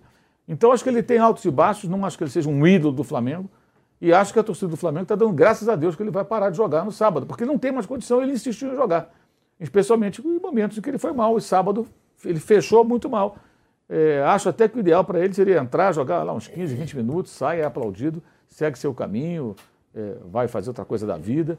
Mas é, eu acho um jogador bem controverso é, é, e acho que teve esse período, 19 e 20, que foi um período muito bom dele. Muito profissional, ele é muito dedicado, isso é inegável. Ele se cuida, ele treina, a própria recuperação dele daquela lesão grave em 2019 evidencia isso. Mas algumas escolhas, algumas posturas eu acho bem, bem discutíveis. Não acho que ele seja um ídolo do Flamengo, não. Desse pessoal, para mim, desses vencedores, ídolo, ídolo mesmo, Ah, Gabigol, Bruno Henrique, Arrascaeta. Everton Ribeiro, eu acho também. Está entrando aí nesse patamar. É menos carismático para ser ídolo, né? Isso pesa também. Não tem aquela. Mas eu acho que tecnicamente ele vai também se inserindo aí. Os outros, Rafinha foi muito bem, foi embora. Felipe Luiz muito bem, em alguns momentos mal, mas muito bem. É, Agora o Davi Luiz, tem muita liderança. Então, mas ídolo, ídolo, eu acho que são esses caras aí. Bruno Henrique. Assim, o cara vai lembrar no futuro. Vai pensar, pô, porque tinha Bruno Henrique como jogava, pô, Gabigol, pô, os gols decisivos, pô, Arrascaeta era o craque do time. Eu acho que são esses caras aí. E o Everton Ribeiro talvez entre. O Diego acho que não. A gente vai para um break rapidinho na TV Jovem Pan. Seguimos na rádio e no YouTube. Concordam com o Mauro? É, eu só fazendo uma observação, eu também acho que ídolo eu não sei. Mas eu acho, Mauro, você falou, né, que ele tem esse media training. Realmente, ele tinha um discurso já preparado. Mas uma coisa que eu admirava é que o Diego sempre botava a cara, né? Às vezes você vê jogador que perde. O Diego ele perdeu aquele pênalti contra o Atlético Paranaense, né, que ele foi muito criticado, e ele foi falar. Eu achei que ele não iria falar. Eu acho que isso é uma postura. em Realmente, aerofase, ele vai em crises de Eu- aeroportos, É. ele é um dos que botava Eu a cara. assim. concordo com o Mauro César. Ele já ia com um discurso bem preparado, mas ele botava a cara. Isso eu acho, eu admiro um pouco, porque eu vejo muito jogador quando erra sair por trás, não parar pra falar com a imprensa. Ele é um dos caras que sim. E até ele tem, como destacou o Mauro, ele é muito inteligente desde moleque, né? Ele é muito precoce em tudo, né? Era mais jovem que o Robinho já estava com aquele mesmo talento daquele timaço do Santos em 2002. Até o grande carreira na Europa também. É um excelente jogador, isso não discute. Agora, não é só o caso do Diego Ribas, mas a idolatria também, voltando a falar algo parecido com o que eu estava falando de outro assunto, ela é uma coisa absolutamente individual. Né? E é meio coração de mãe em relação ao torcedor. Eu posso considerar um jogador ídolo, você pode não considerar ídolo, e aquela coisa, quem está certo? Ninguém, quem está errado? Ninguém. É de paixão. Né? E muitas vezes nem todo craque é um ídolo, e às vezes nem todo ídolo é um craque. Né? Você pega, pegar o exemplo do Flamengo, estamos falando do Flamengo, o Rondinelli, o deus da raça, pô, mega ídolo rubro-negro. Era um craque? Não. Era até um jogador de bom nível de seleção brasileira. Não era um cara, mas não, craque não era, evidente que não era. Mas um mega ídolo, né? Por tudo que fez, por tudo que lesionado até não pôde jogar a final de, de, de 80, levou um coice do Palhinha, tá todo quebrado. O Leio mandou uma carta para o Coutinho ler no vestiário dos 3 a 2 Então, tudo aquilo, né? Uma grande identificação. Olha que até depois jogou no Vasco, jogou antes no Corinthians, e mesmo assim um- é um ídolo. Agora o Diego tem bola para ser um grande jogador, aí o conceito craque também é discutível tal. E teve momentos de ídolo, inclusive por essa coisa de liderança tal. O que o Mauro falou é absolutamente irrepreensível, porque eu concordo com tudo aquilo que ele falou, inclusive nesse episódio des- desnecessário com o Vene Casagrande, e aqui não é corporativismo nenhum. Trabalhei com o Vene em outros lugares, trabalho com ele no SBT também, não é por isso. Apenas acho que é desnecessário, como já falou o Mauro. Agora, a história dele no Flamengo foi muito legal, inclusive no momento TV. Vou te interromper Sim. rapidinho, que a gente vai voltar pra TV. É, mas- Estamos de volta, Não, TV Jovem Pan, na TV, na rádio e no YouTube. Mauro Betti complementando o que ele Então, tinha pra falar do Diego. Nesse momento é é fundamental, taticamente, essa mudança dele mais atrás, fundamental na conquista do Brasileiro do 20, nos- na virada espetacular histórica contra o River Plate em Lima, também fundamental. Acho também, e nisso é muito inteligente algo que falou o Mauro César, o Dorival Júnior, muito do Dorival Júnior, o mérito dele, além de arrumar aquele trabalho horroroso do Paulo Souza, é ele pegar e abraçar os caras. Falar, pô, eu sei quais são as lideranças, sei quem, quem são os senadores. O Diego é claro que é um deles. Seguro, falo aquilo, jogo pra galera e faz parte. Faz administração de elenco, de egos também. Agora, de novo, eu não posso falar que o Diego é ou não é um ídolo, porque quem tem que falar isso é o torcedor do Flamengo, não sou eu. E mesmo do meu time, você pode discutir se o Dudu é ídolo ou não. O Dudu atual, claro que é, o craque, o maior jogador do Palmeiras do século, mas é a questão do torcedor. Ó, a gente vai continuar debatendo aí sobre o Diego, sobre a situação do Flamengo, mas primeiro eu quero te dizer que você pode ganhar uma grana extra para apostar com o vaidebob.com. E é isso mesmo, o site vai te dar um dinheiro extra. O Brasileirão ele tá chegando ao fim, mas ainda promete muita emoção. E só no vaidebob.com você ganha 25 reais para dar seus palpites nessa reta final do Campeonato Brasileiro. Essa semana foi cheia de jogaços e no fim de semana tem muito mais. Nesse domingo rolam partidas válidas pela última rodada da competição. E ainda pode ter surpresas. Por isso, o Vai de Bob preparou uma mega promoção para você se despedir do Brasileirão em alto estilo. Acesse vaidebob.com e aproveitem, depositando entre 50 reais ou mais, você ganha uma free bet. É isso mesmo, você ganha 25 reais para dar os seus palpites nos jogos do Brasileirão. Então, é simples assim. Depositou, levou. A promoção já está rolando, mas é válida só até o dia 13, hein? Então, não perde tempo e vai lá fazer a sua fezinha.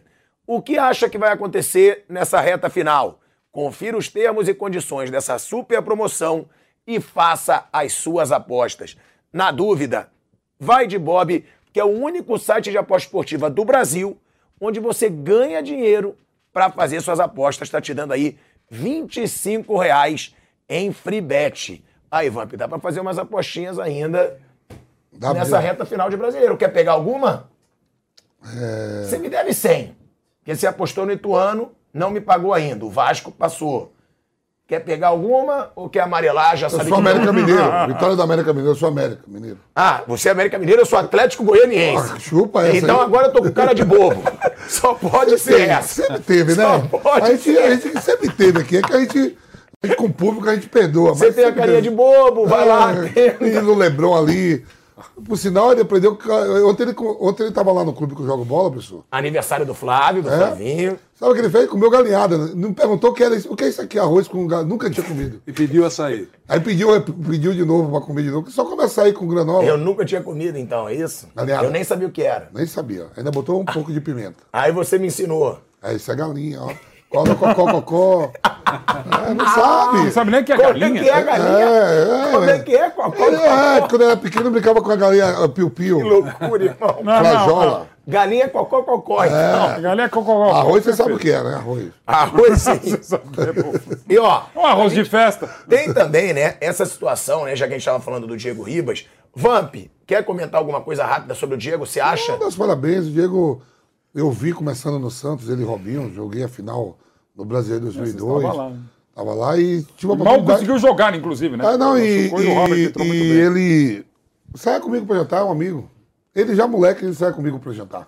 É mesmo aqui em São Paulo? Você que levou pro bom mau caminho, então. Não, levava ele pra jantar. Eu, Não, ele, o Diego é super bom caminho, é super Não, família. não, não, o o Diego eu sei, mas Ele- o ele o ficou- Vampeta- não, ele ficou- Você, você também era um bom menino. ele até ficou assustado, mano. Ele ficou assustado que foi jantar só. Olha só quem foi jantar. Eu, ele e Adriano Imperador.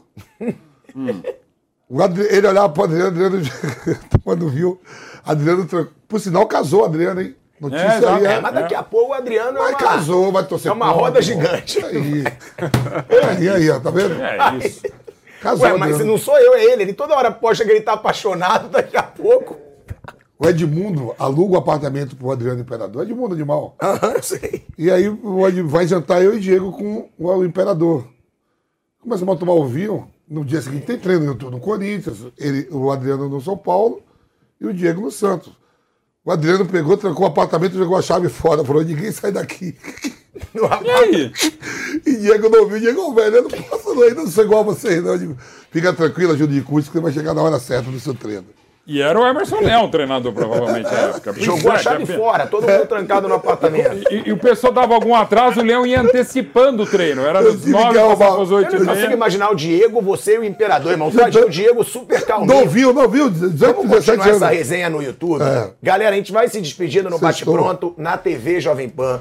Muito obrigado pela sua audiência, baita audiência hoje na TV. E se você está curtindo o debate, o Vamp vai continuar contando essa história, vai pro YouTube da Jovem Pan Esportes, que a gente segue até as duas da tarde. Na TV, você fica com o Pânico. Uma boa tarde para todos vocês. Começou, tá valendo. Black 100, a maior promoção do ano já começou nas lojas 100. É a sua chance. As lojas 100 já derrubaram os preços para você comprar mais fácil ainda e ser feliz agora. Porque a Black 100 já está acontecendo em todas as lojas 100. Com ofertas espetaculares, preços e planos impressionantes. A Black 100 já começou. Não deixe para a última hora. Black 100. Aproveite agora nas lojas 100. Copa do Mundo do Catar 2022. Oferecimento Black 100. A melhor promoção do ano já começou nas lojas 100. Vai de Bob, o melhor site de apostas do mundo agora no Brasil. Vai de bob.com. Tectoy agora também é automação comercial. Uma nova fase para o seu negócio. Consórcio Mage. Volkswagen Caminhões e Ônibus. Seu caminhão Volkswagen em até 10 anos sem juros. Cimento CSN. Mais do que forte. É Fortaço. E a Selvi. EAD semipresencial com encontros semanais virtuais ou no polo. A Inglaterra está se preparando para a Copa do Mundo do Catar, que tem início no próximo mês de novembro. E o time britânico tem como grande objetivo sair do quase e acabar com o jejum de títulos. Campeã mundial de 1966, a Inglaterra nos últimos anos deu esperança aos seus torcedores, mas não conseguiu alcançar o lugar mais alto do pódio. Na Copa do Mundo de 2018 na Rússia, os ingleses chegaram até as semifinais, mas ficaram pelo caminho contra a Croácia. Já na última edição da Eurocopa, a equipe de Southgate avançou até a grande decisão, mas perdeu para a Itália nos pênaltis. De olho no troféu, os ingleses estreiam na Copa do Mundo no dia 21 de novembro contra o Irã pelo grupo B. Tec, tec, toy, tec, tec, toy. Tecnologia, qualidade, inovação. Tec, tec, toy, tec, tec, toy. Tudo garantido para sua diversão. Tec, tec, toy. Games, conexão. Casa inteligente na palma da mão. Notebook, tablet e caixa de som. E pro seu negócio tudo em automação. Tec, tec, toy, tec, tec, toy. Tecnologia, qualidade, inovação. Tec, tec, toy, tec, tec, toy. Tudo garantido para a sua diversão. Tec, tec, toy. Você, conectado com a informação. Rádio e internet. Jovem Pan News. E aí, tudo bem? Ah, cara, eu queria sair do aluguel, sabe? Mas não tô achando um lugar acessível pro meu bolso. Você conhece o consórcio Mage? Com eles você adquire seu imóvel, seja casa, apartamento, terreno ou imóvel rural, com parcelas a partir de 1.463 reais no plano em até 240 meses. E detalhe, sem juros e taxa de adesão. Puxa, que maravilha, hein? É disso que eu tô precisando. Entra lá no site consórciomage.com.br, faça uma simulação e adquira sua cota. Consórcio Mage. Pensar no futuro é agir agora. Todo dia você confere o melhor do humor, a música que você curte e informação com quem tem opinião de verdade. Mas nem sempre dá pra escutar o programa que você quer no horário que passa, não é? Então acesse jovempan.com.br barra podcasts ou seu aplicativo preferido e leve a Jovem Pan onde for. A Jovem Pan tem um podcast certo pra você. Notícias, esportes, entretenimento, tudo feito pra você ouvir onde e quando quiser. Volta à Rádio Jovem Pan, só explicando, vou ter que repetir tudo de Ou novo. seja, você se interrompeu a você mesmo. É isso. O que, que eu posso É, fazer? esse é o momento Eu não novo. posso ficar aqui sem falar nada. A gente não pode ficar mudo. Então, então, ó. Então, Mauro César Pereira e Vanderlei, o Flamengo vai ficar pela maior diferença de pontos do líder do Campeonato Brasileiro desde 2015. Compreensível por ter focado nas Copas ou feio diante do elenco poderoso que tem? Ridículo. Olha aí, eu adoro ele. Ridículo. Eu adoro ele. É, mas é ridículo, claro que é ridículo. Tem muita gente que acha que, ah, não, ganhou. Eu, eu- eu digo o seguinte: você, quando conquista taças, elas te dão responsabilidade. Você tem que é, é, se, se, se portar como campeão. Você não pode ser campeão e ficar tomando tamancada, tomando pancada, perdendo o jogo. Não pode. Você tem que se portar como campeão. E o Flamengo ganhou dois troféus importantes e depois não pontuou, praticamente não pontuou mais. Só pontuou contra o Juventude graças a um gol do menino lá do Verton no último lance praticamente do jogo. Perdeu em casa para o Corinthians. Porque, por que jogou com um time tão reserva aquele jogo contra o Corinthians? Por que não jogou ninguém? Não tem explicação. Por que, que jogou daquela maneira contra o Corinthians e perdeu com o pênalti do Diego? E esse jogo com o Juventude que foi constrangedor. Se o Flamengo tivesse feito pelo menos, tivesse feito os nove pontos nesses jogos, não estaria a 19 pontos, né? Estaria a 11, porque ele fez um, né? Tivesse empatado com o Corinthians e vencido os outros dois, teria feito mais é, 3, 4, 6 pontos. Não estaria a 19, estaria a 13. É muito mais. Vai, já estava ali 12, 13 há algum tempo, né? Manteria ali. Não, é, a distância ficou enorme por conta desse- desses três jogos. Desse relaxamento que eu considero com- incompatível com o time que é campeão. No ano passado, o Palmeiras ficou 18 pontos atrás do Atlético, já foi um negócio bem feio. O elenco do Palmeiras fica 18 pontos atrás do campeão. O Flamengo consegue estar a 19 agora. E o Atlético Mineiro, então, é mais feio, né? É, aí não, não tem, não tem qualificação isso aí. Eu acho que sim, você. Eu sempre falei, é muito ponto. E isso, isso reflete também essa questão de você garantir vaga em Libertadores e tal. Mas eu acho que o Flamengo não tem o direito de relaxar a esse ponto. Né? Porque em determinado momento, ok, você optou por priorizar as, as Copas e foi. O tempo mostrou que foi a escolha certa. O Flamengo ganhou as duas. E a chance do brasileiro era muito menor, porque tinha que tirar uma diferença muito grande para o líder que já era o Palmeiras lá atrás. Então a escolha foi acertada é, é, do Dorival, da diretoria, dos jogadores, sei lá de quem, ou de um pouquinho de cada um. Mas esse comportamento é inaceitável do Flamengo nesses jogos. É por isso que a diferença é tão grande. Eu acho uma vergonha você ficar 19 pontos atrás do líder com um elenco tão caro. É, é elenco caro. Né? Especialmente tendo perdido pontos para o Coritiba, é, é, que no, ganhava do Flamengo há um tempão e lutava pela sobrevivência. É um time fraco do Coritiba. E o Juventude, coitado, que aí. O Juventude, o Celso Roth reapareceu à beira do campo. O Celso Roth parecia que não ia mais trabalhar no futebol, né? Estava subido há um tempão. Então você vê um, um time que chama um veterano treinador que estava aparentemente até aposentado, parecia, para tentar começar o trabalho para o ano que vem. Já liberou jogadores, não tinha lá o Pita, lá, que era o principal atacante, e o Flamengo quase perdeu. Então é por isso, eu acho uma vergonha isso aí. Uma vergonha. E acho incrível que tenha torcedor que, que entenda. Ah, não, O entendo, entendo. Mineiro, Isso é um pensamento pequeno. O do Galo é muito. O do Galo é Certo? 26, Mas 26 calma. pontos. O Flamengo ganhou a Copa do Brasil e a aí são- Libertadores. São dois assuntos distintos. Ganhou a Copa do Brasil, dá, ok, palma, comemora. o Mauro, campeão Agora, no brasileiro, você não pode abandonar, você tem que ter postura. Você não pode se avacalhar, permitir ser avacalhado, perder por juventude, quase perder por juventude. Ontem nós falamos nesse assunto de passagem que parece que entrou entra na cabeça de, algum- de algum- de alguns jo- jogadores, treinadores eu acho que nem tanto, mas eh, jogadores que, olha, eh, largou. Ah, não vale mais nada. E o cara acredita. E, eh, eh, e reservas, porque se você usa parte do seu banco, o cara que não está jogando, o cara tem que mostrar que, puxa vida, eu sou titular, eh, não sou titular, mas quando eu entro eu resolvo o problema. Eu acho que não pode largar.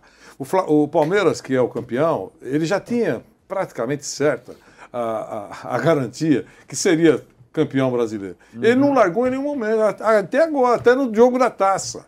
É, A gente tem que analisar dessa maneira. Você tem que apontar um exemplo mais ou menos. O, o- o Flamengo ganhou duas taças e isso, eu concordo com esse negócio. Pô, ah, eu sou duas taças, posso tomar a, a perder? Não pode perder. Eu falei ontem isso aqui. Tem jogadores importantes lá. O cara quase não joga. O cara vai ser reserva, não é o caso, né? mas apenas com um titular absoluto. O cara reserva do Gabigol. Vai ficar sempre lá. É, Quando entra, o cara tem que mostrar serviço, tem que ganhar. Ah, mas eh, já está tudo resolvido, não interessa mais nada. Não é assim. Eu acho que essa diferença é, é, e, e- deve preocupar. Deve acender uma, uma, uma, luzinha amarela aí para 2023. Eu acho que tem que pensar sério nessas coisas. Não pode, não pode soltar o braço, não. O, o Palmeiras, nesse ponto, tem que, mais uma vez, recebe elogio. O tempo todo, sete viradas deu no campeonato. Sim, muita coisa. Sete viradas. Quer dizer, pô, é uma marca legal, ela está quebrando marcas. Tudo bem, é, é ótimo, maravilha. Mas esse detalhe, é um time que corre atrás, pode até não ganhar, mas que corre atrás. Eu acho que essa diferença de 19 pontos é uma de, de- decepciona boa parte da torcida, para mim, com razão. Agora, a gente fala, né, Mauro Betting, sobre essa situação, mas também tem que cobrar muitos reservas do Flamengo. Foi o que a gente falou aqui. Não jogam nada. Um bando Não de cara que ganha salário milionário. A gente tá falando aqui Cebolinha, a gente tá falando aqui do Marinho, a gente tá falando aqui do Pablo. A gente tá... O Ayrton Lucas é um reserva que joga. Então é um Como cara que jogou quando na entra, final. é, e quando entra ele dá conta do recado, mas tem o Felipe Luiz como titular.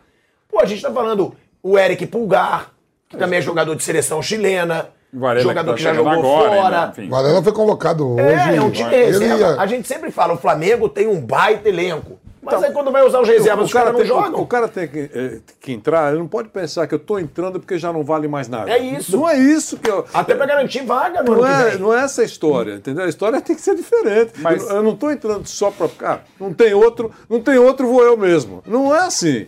Eu acho que tem que aproveitar a chance. E são, e são personagens com potencial. Não é nenhum sub-12 lá. né? Então eu, eu acho que foi um, é um equívoco. Precisa, eh, o Dorival poder. Não sei se ele fala isso eh, lá para os caras. Na, na coletiva ele é mais doce, né? mas eu acho que ele, é importante o Flamengo observar isso. Então, o, o Flamengo teve momentos, inclusive, quando ele chegou para o jogo que era ele era vice-líder contra o Palmeiras, no, no Allianz Parque, Ele começou com o time reserva, venceu por 1x0 o primeiro tempo, estava bem, estava eh, segurando, tá? a gente já falou várias vezes isso aqui, dá uma acelerada sobre isso. É, quando o Dorival ia colocar parte da cavalaria, foi aquele golaço de empate do Veiga, que depois acabaria fazendo com que o Flamengo tirasse um pouco o pé do campeonato e o Palmeiras seguisse até a conquista do título. Mas até aquele momento, o time do Flamengo, reserva, estava jogando mais do que o próprio Palmeiras, que era o líder.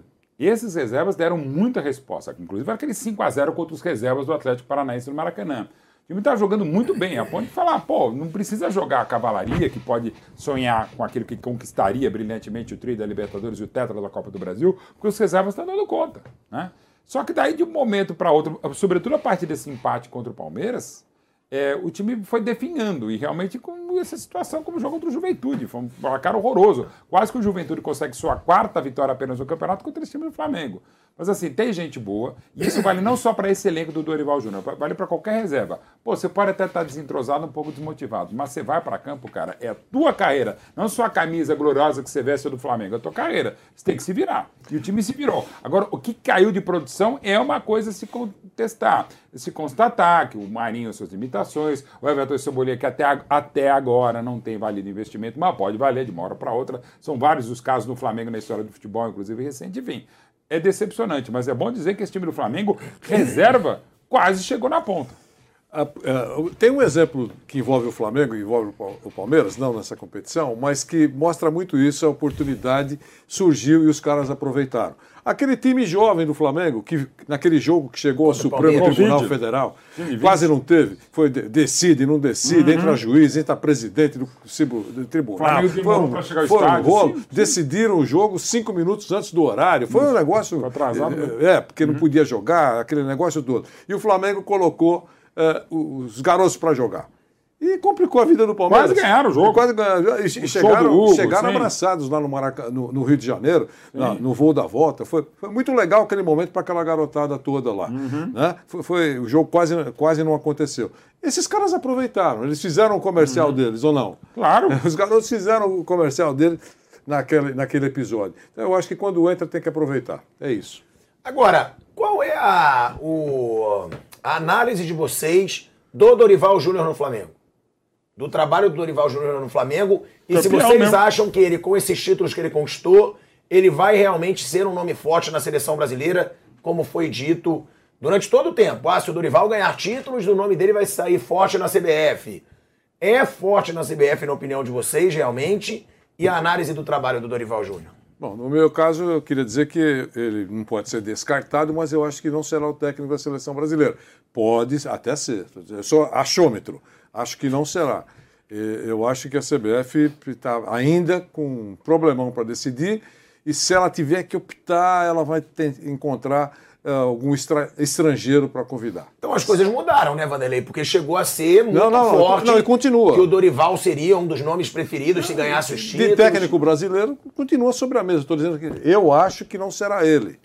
Teve algum momento que realmente, pela, pela relação que tem com os jogadores, eh, ganhou dois tro- troféus, é, é importante. Ele tem o nome dele lá.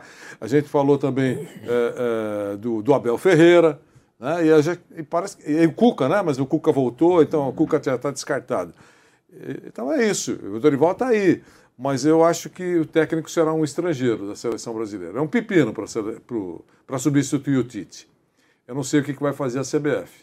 Mauros, análise do trabalho do Dorival para vocês no Flamengo e se ele pode ser um nome forte para a seleção brasileira. Continua sendo um nome forte para a seleção brasileira, foi um dos principais responsáveis pelo título do Flamengo, não tenho a menor dúvida. É, corrigiu, corrigiu não, é um pouco pretensão, né? Mas enfim, mas acertou um time que estava muito mal com o Paulo Souza dentro e fora de campo. Foi um acerto inegável desta direção, né? Que tanto errou muitas vezes dessa direção ao escolher o nome dele, a felicidade total. Ele ajustou, ao começar o trabalho que a gente falou há pouco do Diego, ele conseguiu trazer os senadores técnico e taticamente fez um trabalho muito bom e faz um grande trabalho. Fez um ano excelente. Campeão da Libertadores, campeão da Copa do Brasil, difícil discutir. É um nome sim para a CBF. Se vier a ser convidado, vai. Ele aceita, é, por óbvio, né? um grande sonho dele. E aí o Flamengo procuraria, nessa hipótese, um outro treinador.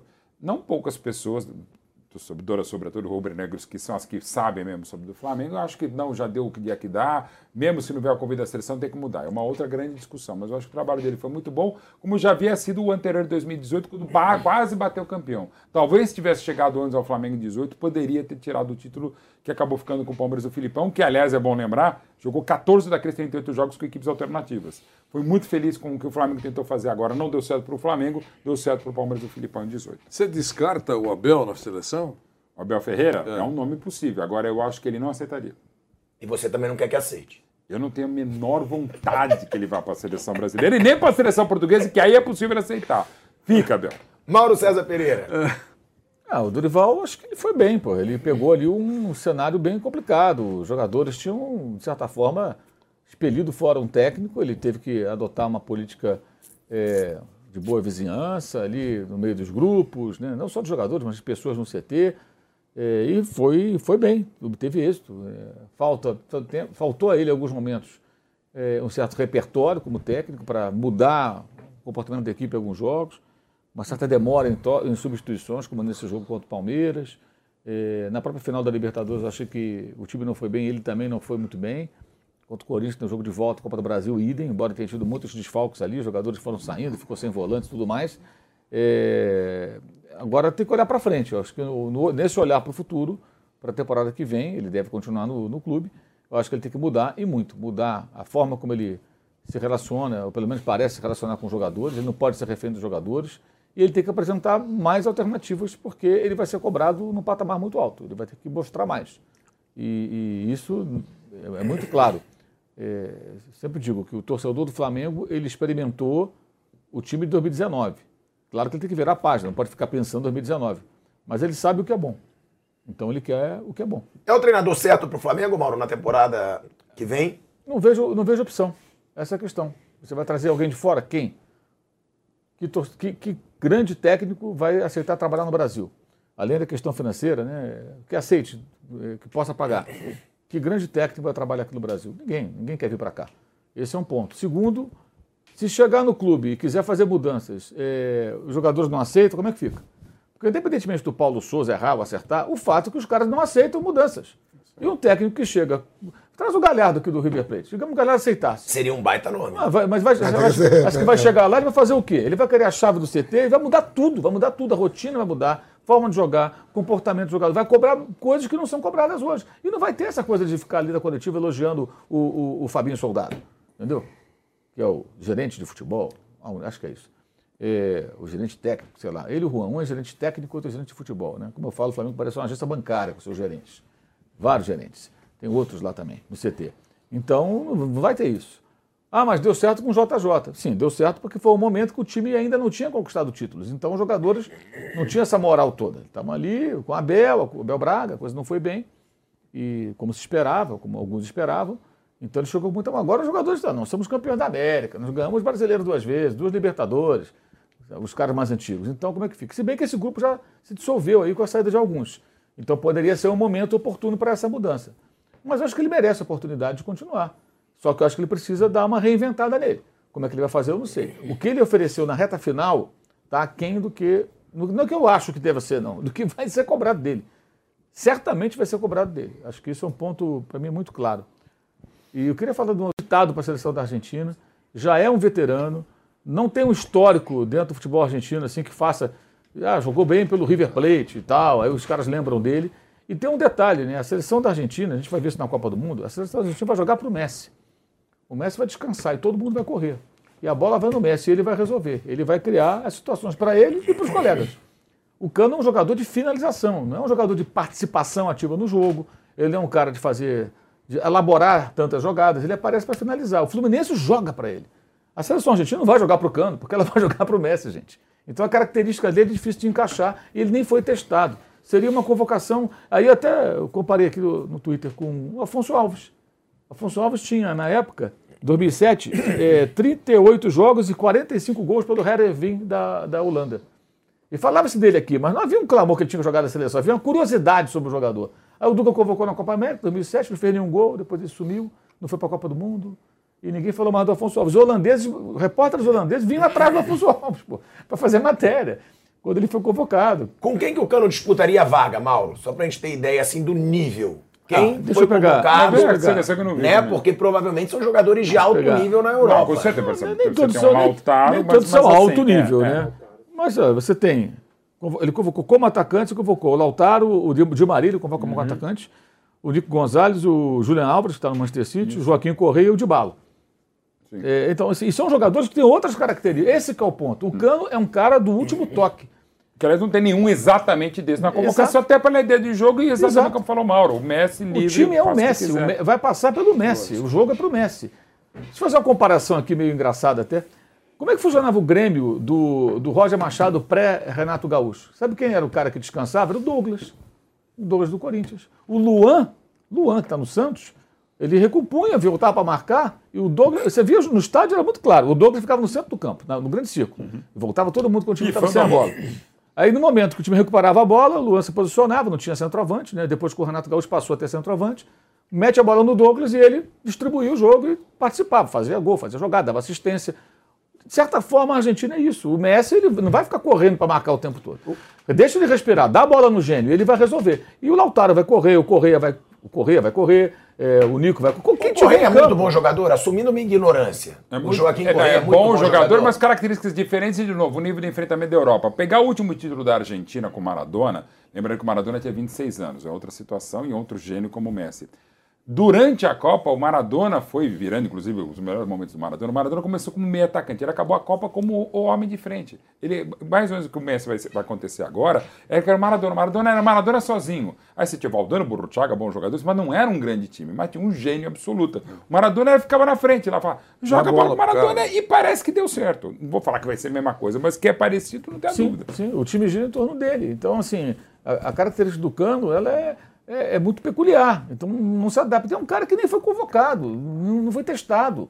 É menos que o Afonso Alves, que ainda, que ainda foi testado é, em dado o momento. Cano nunca. Ele nem foi convocado. Eu acho que nem ele cria essa expectativa. Não, ele, ele, eu conversei, entrevistei o duas semanas atrás, até sobre isso, não foi nem eu que fiz a pergunta. Ele mesmo fala, não, torcer, claro, para a Argentina, tal, não sei o que lá, mas assim, nenhum momento, você- fico feliz pelo meu desempenho, já no Independente Medellín fiz muitas coisas, no Vasco fiz agora, fiz antes, agora estou fazendo o Fluminense, mas em nenhum momento, nenhum momento. E isso que eu acho legal também dos argentinos. Aliás, duas coisas para vocês, quando acabarem o programa, procurarem. Uma campanha de televisão da Argentina que é de chorar mesmo. É que eu sou um pouco assim, somente comerciais e filmes argentinos, basicamente sem dar spoiler, mas tenho que dar um pouco de spoiler. Procurem, é o Maradona acordando a Argentina para ir para ver a Copa.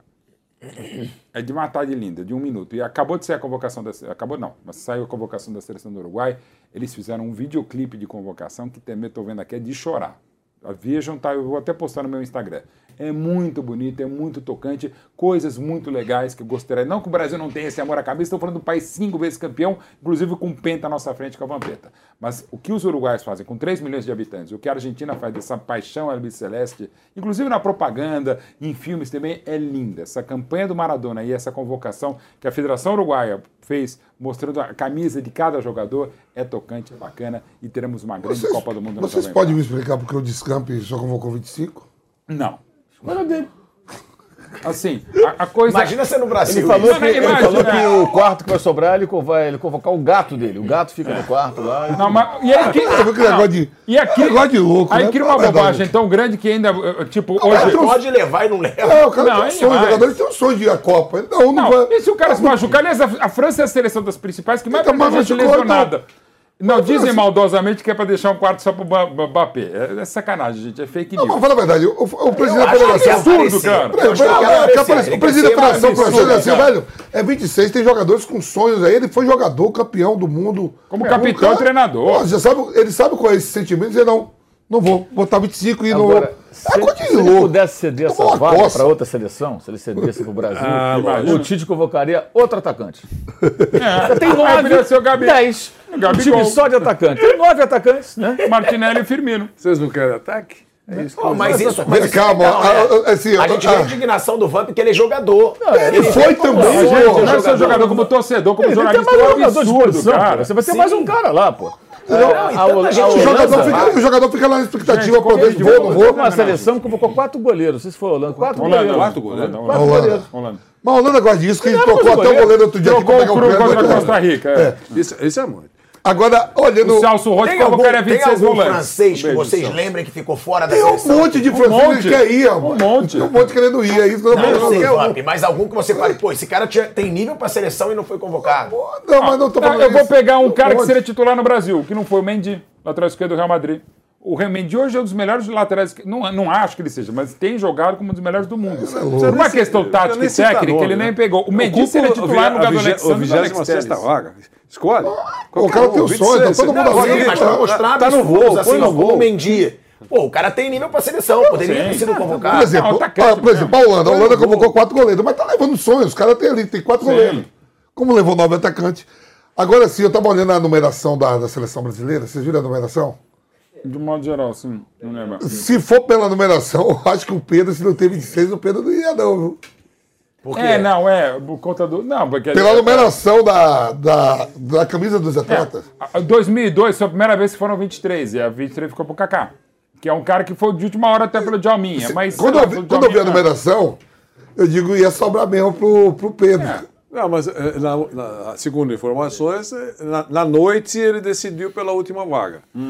Muita gente entende que a opção foi o Daniel Alves. Eu acho que não. Então, você acha que, você Não, acha- eu acho que o Daniel já eu tá acho que que talvez o Firmino tudo. Quem, quem terá sido, né, naquela Isso, madrugada, eu tava falando a- a- o nome? Eu- o cara falou assim, ó. Essa seria Eu acho que foi o Martinelli. O cara, foi Firmino por Martinelli. o cara falou assim, ó, malandro é Daniel Alves, esse sim, esse recebe, ó, joga no Pumas, recebe, recebe do do, São Paulo. E treina do Barcelona B. Como é é que pode ficar de fora? Você viu essa? Essa é boa, essa o cara mandou bem. O que prova que teremos um jogador que pelo menos está no payroll, na linha de pagamento do São Paulo. São Paulo sempre botou os jogadores quando o Brasil foi campeão do mundo, pelo menos um que é do São Paulo. E vai ter o Daniel Alves, que tecnicamente ou juridicamente está sendo pago pelo São Não, Paulo o. Gabriel- o Ga- o Daniel Alves é a ONU, né? Nesse momento. É, tá ligado ao México. Isso. Brasil e Espanha. Vinculado ao São Paulo. Parece o Hora. É, de três continentes e mais um terceiro à sua escolha. É, Se Deus é quiser, um- vai na Ásia e vai ser campeão. Que nem, ó, eu tava vendo a. Ontem saiu um monte, né? Um monte de seleções deu sua lista, né? E hoje a Espanha deu junto com o Isso. Uruguai. Você vê que ele não convocou o goleiro do. O de, de, não, já não, foi, se né? imaginava, mas entre Sérgio ser. Ramos. E com detalhe, gente, isso a gente vai acompanhar aqui Eu na vou, levou Pan. quase quatro meninos de 17 a 18 Sim, anos. mas são muito bons, né? É, Gavi, Pe- é, é, Pedro, Pedro, que é o melhor deles, o Gavi, o Fati. Ansu Fati. Mas o Sérgio Ramos não foi porque ele não quis, né? É, já estava já É, tava eu acho que ele que parando. parou com a seleção. É. Não, ele já, já tava parando, já não ia. Agora, é, é bom lembrar, isso vale para o que a gente vai ver aqui na Jovem Pan. Nunca, além da Copa ser no meio do ano, nunca uma- a, a preparação foi tão curta. A gente, tá, É. gente, com esse domingo que vem, as listas estão sendo. É que o jogo. Pô, claro, sempre lembro, o Brasil de 70 ficou 112 dias se preparando para ser a maior seleção de todos os tempos. E com mudanças em cima da hora. O Everaldo entrando no lugar do E Marcos pode ter e surpresa agora, tem rodada ainda até domingo, né? Não, pois é, gente, fora de lesões. E fora a questão de Covid mesmo, que lá, né, pode mudar alguma coisa de lesão. E, e a apresentação é dia dia 14 na Itália, claro que não vai treinar no dia 14. Além disso, Certo? Então, tem num outro país, outro continente. no dia nem seguinte, Catar. nós vamos examinar se você está liberado para jogar ou não, vamos examinar e tal. É uma Copa diferente Tem- em tudo. Tem, tem uma semaninha aí, uma semaninha, e também não vai Eu treinar tava vendo no o voo da jogo. seleção, pessoal, foi com 5, ponto ton- toneladas de, Isso aqui mesmo. de coisa. Eu achava que tinha que levar. Mas é, ma- mas é mais, mas é menos pesado do que o que voo de levar- por que 94. levar isso tudo o voo da vai volta de até a final? 94. Vai usar O até voo o dia da volta de dois. 94 voltou mais pesado. Vou usar até o dia 2 de. Viu, moça? Vou usar até o dia 2 de dezembro. Vapeto. Ó, saiu também a, a seleção da, da Sérvia, que é o primeiro adversário do Brasil, né? E, e time duro esse. E, é, tem- Mauro, antes de você falar, a gente vai para um break rapidinho na Rádio Jovem Pan. Seguimos no YouTube. Chegou a hora de encarar as principais seleções do mundo. Copa do Mundo da FIFA Qatar 2022. E você tá confiante na chegada do Hexa? Então cadastre-se agora mesmo no vaidebob.com e faça suas apostas nos jogos do Brasil. E mais, fazendo seu depósito você ainda recebe 100% do valor em bônus. Então aproveita esse super bônus de boas-vindas com as melhores odds e comece a apostar já na primeira rodada. Então não esquece, acesse vaidebob.com. Na dúvida, vai de Bob. Tec, tec, toy, tec, tec, toy. Tecnologia, qualidade, inovação. Tec, tec, toy, tec, tec, toy. Tudo garantido para sua diversão. Tec, tec, toy, games, conexão. Casa inteligente na palma da mão. Notebook, tablet e caixa de som. Impressão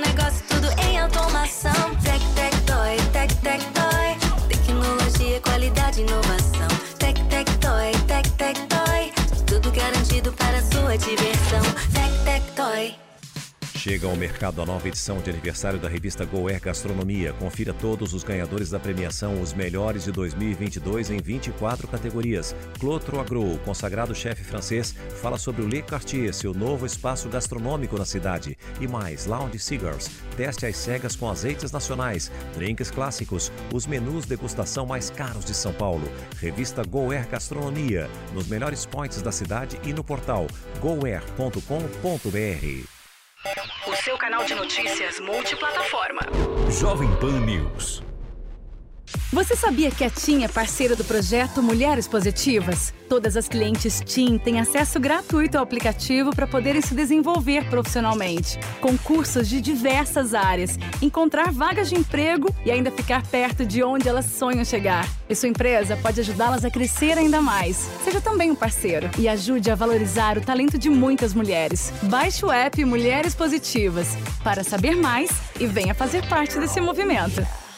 Venha saborear o Festival da Cavaquinha no Restaurante Fredi de segunda a segunda no almoço e jantar. Diversas opções de entrada, como alho poró gratinado e concha recheada com carne de siri gratinada. Sete opções diferentes de pratos com cavaquinha e sobremesas como soufflé de chocolate e creme brulee. Esperamos você. Rua Pedroso Alvarenga, 1170, Itaim Bibi. Telefone 31670977. Um debate de assuntos diferentes, atuais e polêmicos. Aqui nós mostramos os dois lados da notícia, respeitando a diversidade de opiniões. Você é a favor ou contra? Concorda ou discorda? No Prós e Contras, nós abordamos todos os lados do mesmo fato para você formar a sua opinião. Prós e Contras, de segunda a sexta às três e meia da tarde, na Jovem Pan News. Da Rádio Jovem Pan, agora na rádio e no YouTube, a gente está falando da seleção da Sérvia, que foi convocada hoje e que a mesa vê como principal adversário do Brasil na Você vê, chave. você vê que algumas seleções, por exemplo, a Senegal pede Sadio Mané. Ele É, ser chamado, né? é. Ele, ele tá na lista. Se vai se jogar É. outra história. É, o, o- a Alemanha pede lá o Ti- Timo Werner, né? Timo Werner, mas- Agora eu queria perguntar para os dois modos, que o professor Vanderlei estava na bancada nesse dia que você não deixou o nosso querido Piperno concluir. Nossa. A seleção, a seleção da Austrália Que loucura. tinha um, tinha um atleta com 60 convocações, Mauro. E o sogro dele é o treinador da seleção. Não convocou ele. Ok, ok, ok. Exato. O sogro, imagina só, eu sou casado com sua filha, você é o treinador, você não me leva pra Copa. Pra Copa do Mundo. Ele alegou. Então não é só descampo que é maluco, não. Ele alegou que o cara não estava legal, que estava contundido e tal, tal. Ah, foi isso? É, não, ele- não- você ele- não- Parece que, na Não, e é verdade, na pizza de domingo eles E- e é- brigaram e sobre é verdade, política. E é verdade, o cara tá. Mas na Austrália, é, eles falam que dava tempo dele esperar. Deu, né? Então, aí ele confusão. Como é que ele. Ele dá tempo de esperar, ele tem paciência. De repente conversou com a filha. Não sei. Cara, essa história até agora é a grande É, história é muito da Copa do engraçado Mundo. isso daí. É Vamos supor, o Vanderlei Luxemburgo, treinador da seleção do Chile. Fabiano. Maldonado. Ah, né. Maldonado. O Maldonado, ele falou, não vou convocar o meu genro. Mas às vezes o genro dele não tá jogando porra nenhuma, ele vai colocar, É, vai não, colocar a- o genro. tese- Mas o cara é bom. não, a tese é. Pois é, a, às gente vezes se sabe é bom jogador. Por exemplo, o Cesare Maldini foi o, o treinador das- da Itália na Copa de 98 e treinava o filho Paulo Maldini, que é não apenas um dos maiores jogadores da história do Milan, mas do futebol italiano, né? Então aí não teve que discutir, é o filho também. Mas nesse caso, realmente é tão inusitado, velho. Porque assim, por enquanto é a grande história da Copa do Mundo, né? O corte realmente mais polêmica da do que a convocação do Daniel Alves Eu, é o que- corte do eu queria do acompanhar o jantar de Natal. Não, Então, exatamente. Então, Não, durante o jogo, Vanderlei. Agora é. tem que ter câmera. né? Porque a gente sabe, por exemplo, o Alex não conseguiu ver a Copa de 2002. O Falcão, que para mim é o maior crime lesa bola da história do Brasil em Copa do Mundo, o Coutinho não ter levado o Falcão e tal. E o, e o Falcão disse, ele não viu nenhum jogo da Copa de 78, até hoje. Ele nunca viu a Copa de 78. Ele não pode nem falar sobre o jogo, porque estava tão dolorido por, por não ter sido chamado que ele não viu. Aliás, ele até viu depois. Esses memes Mas, que saem, Pô, vendo- Nesse caso, é, é, é, é, O jantar, no jantar. Vamos ver, vamos ver o jogo Vamos do meu brincar. pai. É, não, César, vamos brincar. A família reunida. O cara não vai pra Copa. Vamos brindar, meu sogro querido. Sogro querido. Ah, É, co- é complicado. É, essa, essa realmente é a grande história da Copa. Mauro Betting, falando sobre o seu Palmeiras, O nosso. o, o- o Palmeiras, ele pode fechar o ano com um aproveitamento perfeito em competições nacionais nas categorias de base. Sim, verdade. Porque a gente tá falando do Palmeiras, já campeão brasileiro, faz uma campanha avassaladora. Só que o Palmeiras agora, ele já venceu a Copa São Paulo de futebol júnior. Pela primeira vez na história do clube. O Brasileirão Sub-20 e a Copa do Brasil Sub-17. Metendo cinco ontem, eu tava vendo. Ele pode E tudo vencer. com o Hendrick, né? Ele vai disputar agora as finais da Copa do Brasil Sub-20 e do Brasileirão Sub-17. Sim. É a melhor categoria de base dos últimos anos do futebol brasileiro. Sim. E outra, o que isso pode render de frutos pro Palmeiras profissional, né? Porque tem grandes nomes aí além do Hendrick. Tem o Luiz Guilherme, que a gente fala, o Vampeta fala sempre. Tem o Giovanni, que precisa ver como é que tá. O Vanderlen, que já está estreando, cada um no seu tamanho, né? Agora, de novo, é como é. Aí sim entra o planejamento. O Palmeiras, historicamente, rapidinho dentro do que dá para falar quando se fala historicamente, eh, das seis estátuas do Palmeiras, nenhuma foi revelada pelo Palmeiras. Ah, o Junqueira veio da Várzea, Valdemar Filme veio da Várzea do, do, do Carmo, perdão, do Glicério, o Oberdan Catani veio, um caminhoneiro de Sorocaba, Demir da Guia veio do Sub-20 do Bangu, o Dudu, o velho Dudu, depois de cinco anos de ferroviária. O Palmeiras não, não tinha paciência ou não revelava, como brilhantemente revela o Santos, o Flamengo, aquela coisa do cara que se faz em casa, o Corinthians, os filhos do terrão, que já não é mais terrão, os milhões de raios que caem na Vila Belmiro, e não só o Pelé. O Pelé veio de Bauru, Coutinho veio de Piracicaba, né? Enfim, e outros, o próprio Neymar, que é de origem de Santos, mas nasceu em Mogi das Cruzes, quando o Neymar pai jogava lá, ok. O Palmeiras não, tinha dificuldades. Mesmo quando veio a Parmalat em 92, e o Vampeta quase foi para lá também, a Parmalat tentou mandar na base, mas o grupo do Mustafa não deixou, e foi um dos problemas a Parmalat não mandar na base do Palmeiras de 92 a 2000. Mas em 2015, por ideia do presidente Paulo Nobre, um trabalho excelente do próprio Alexandre Matos e do Cícero Souza, que lá continua, mas sobretudo do Zoio de Galinha, o João Paulo Sampaio, profissional excepcional, o Palmeiras, agora eu não lembro o, o- o dado, mas é mais de tipo de 300 milhões de reais do que o Palmeiras já ganhou em vendas de jogadores.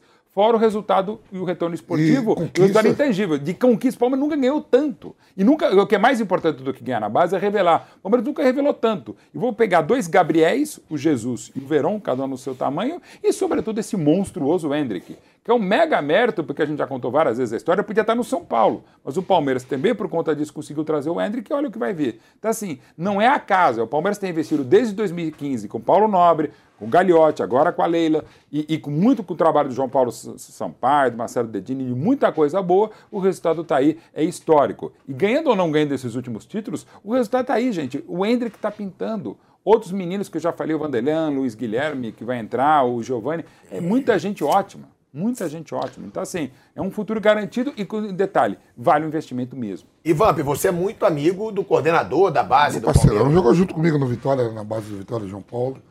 E não é só o João Paulo, tem uma galera de baiano lá que trabalha tudo lá. Na rouparia, na- Uhum. massagista, treinadores, tudo lá. Um pessoal bastante competente lá, porque trabalhou em duas bases boas de revelar jogadores, né? Que era o Vitória e o Bahia. tua época do Newton Mota, É. né? E aí, mas só um, um destaque aqui. A Vila Belmiro foi fundada em que ano, professor? A Vila Belmiro é 1912, junto com o Santos. E aí eu tava vendo hoje, tava vendo. No né, 14, não, o Santos é a seleção 12, a Vila brasileira, é pela 14. primeira vez, a seleção brasileira vai jogar na Vila Belmiro. Isso é demais. Que é o de Palco futebol histórico. feminino. Não, a Vila Bel- o Santos é de 12, a Vila Belmiro era 14. Não, então, mas a seleção Sim, sim, nunca é, jogou lá na, no, time do rei. Cara, estádio, o estádio e não só o Pelé, tantos caras. E só um detalhe que você falou também que é fundamental. Como é o nome da treinadora? É Bia? Pia, da seleção a, a feminina. Pia Sundhagen. É, ela recebeu a camisa do Pelé. Não precisa mais nada. E, e fora as meninas da Vila, Marta, o, o É. Santos tem essa felicidade de ter o, o- o Pelé do futebol feminino, que é a Marta, e o próprio Pelé. 1916. 16, Sei. quatro anos depois. Pela primeira vez a seleção vai jogar, não sei, eu acho que Isso é hoje maravilhoso. Um amistoso. E uma grande ideia, nunca tinha um pensado amistoso contra o Canadá, campeão Agora, pegando até do João Paulo Sampaio, só uma coisa. O João Paulo Sampaio, pela excelência do trabalho dele da base, ele já recebeu alguns convites para trabalhar como diretor do, do profissional. Do profissional. E é outro mérito. não vá. E, e outro mérito do Palmeiras, ele não foi. E por que ele não foi? Porque o Palmeiras deu essa condição de trabalho para ele. Então isso que é uma coisa muito legal. O eu vou tá falar ajudando. mais aí, programa de informação. O Palmeiras fica esperto que o, o Grupo City está louquinho, louco, louco para levar pro Lógico, né? Tem Bahia, Bahia e tal. Ô, e João Paulo, como a gente conversou lá naquele momento de uma pouca felicidade minha, isso, isso sua, né? No depois da vitória sobre o Flamengo no Uruguai, fica, velho. Por favor, fica. Bom, Vamp, é a melhor categoria de base, Vanderlei também, é do futebol brasileiro nos últimos anos. A gente lembra muito do Flamengo, né? Que teve Flamengo. o Vinícius Júnior, teve o Paquetá, teve Jean Lucas, teve Renier. Rodrigo Muniz, Reinier.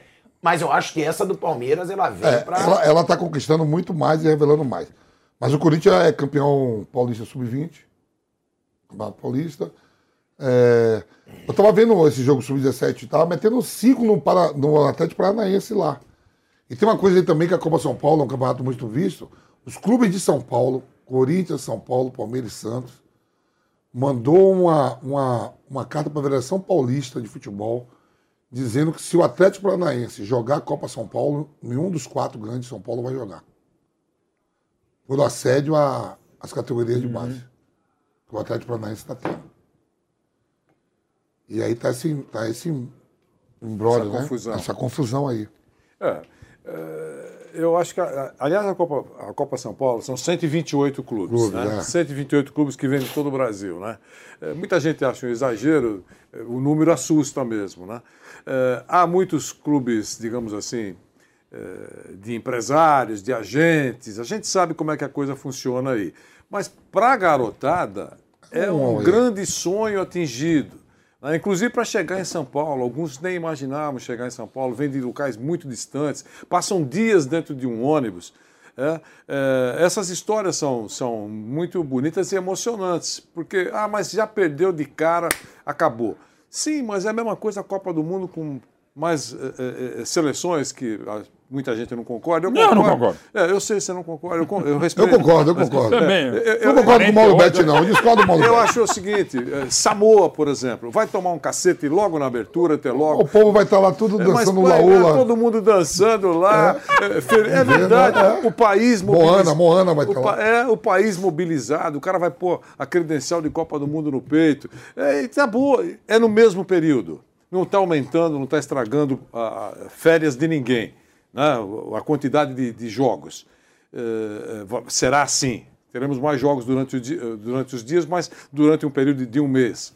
Eu acho que, que é legal, porque é uma emoção o cara aí, entendeu? A imprensa, poderosa imprensa de Samoa, o cara vai lá mandar um cara para cobrir, mas esse cara vai cobrir a Copa Eu do sou o Mundo. Thiago Asmar de Samoa. Imagina o Thiago Asmar Não, de é, Samoa. eu- cara, eu um acho- eu de acho-. A Olimpíadas, professor Ué, Neide o pilhado de Samoa é a melhor coisa Você que você não acha imaginar o legal? Pelé de Acho, legal. eu acho também. A Copa Você São Paulo é a mesma coisa, também eu acho. Eu- Todo o time do, do Brasil Do todo. Brasil é igual a Copa, do, a Copa do Brasil também, eu acho. E é um momento de, observa- é um momento de Um observação. Também, né? De observação.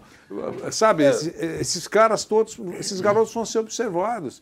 Pode ter um moleque aí Professor, no time do Acre que. Por exemplo, se- o terceiro goleiro da seleção brasileira, é dever dizer isso aí, nessa Copa do Mundo. O Everton. O Everton jogava no time do Acre, que levou uma paulada do, É, é do tô Corinthians e foi. O zagueiro que foi campeão com o. Vampeta em 2002, Claro. perdeu do, jogava pelo Guará contra o Internacional, perdeu por 7 a 0 Ricardo O Rocha. Ricardo Rocha também. que era do, do, do Santo Era, Amaro. era, é, foi trocado por bola. Isso, isso, Isso, exato. É- o- é, não era uma Copa São Paulo, mas ele era, Não, não, era, era- assim que era do Santo Amaro chegou- e foi pro Ah. Santa Cruz, sim. Em jogos como esse. O, O- Zinho mesmo, o Zinho jogava a bola na rua, É tetracampeão, e aí foi visto por um observador, que pegou, botou num time lá e o time jogou contra o Eu, Flamengo. eu era tava uma vendo, né? sua. tava vendo hoje de manhã. População do Catar.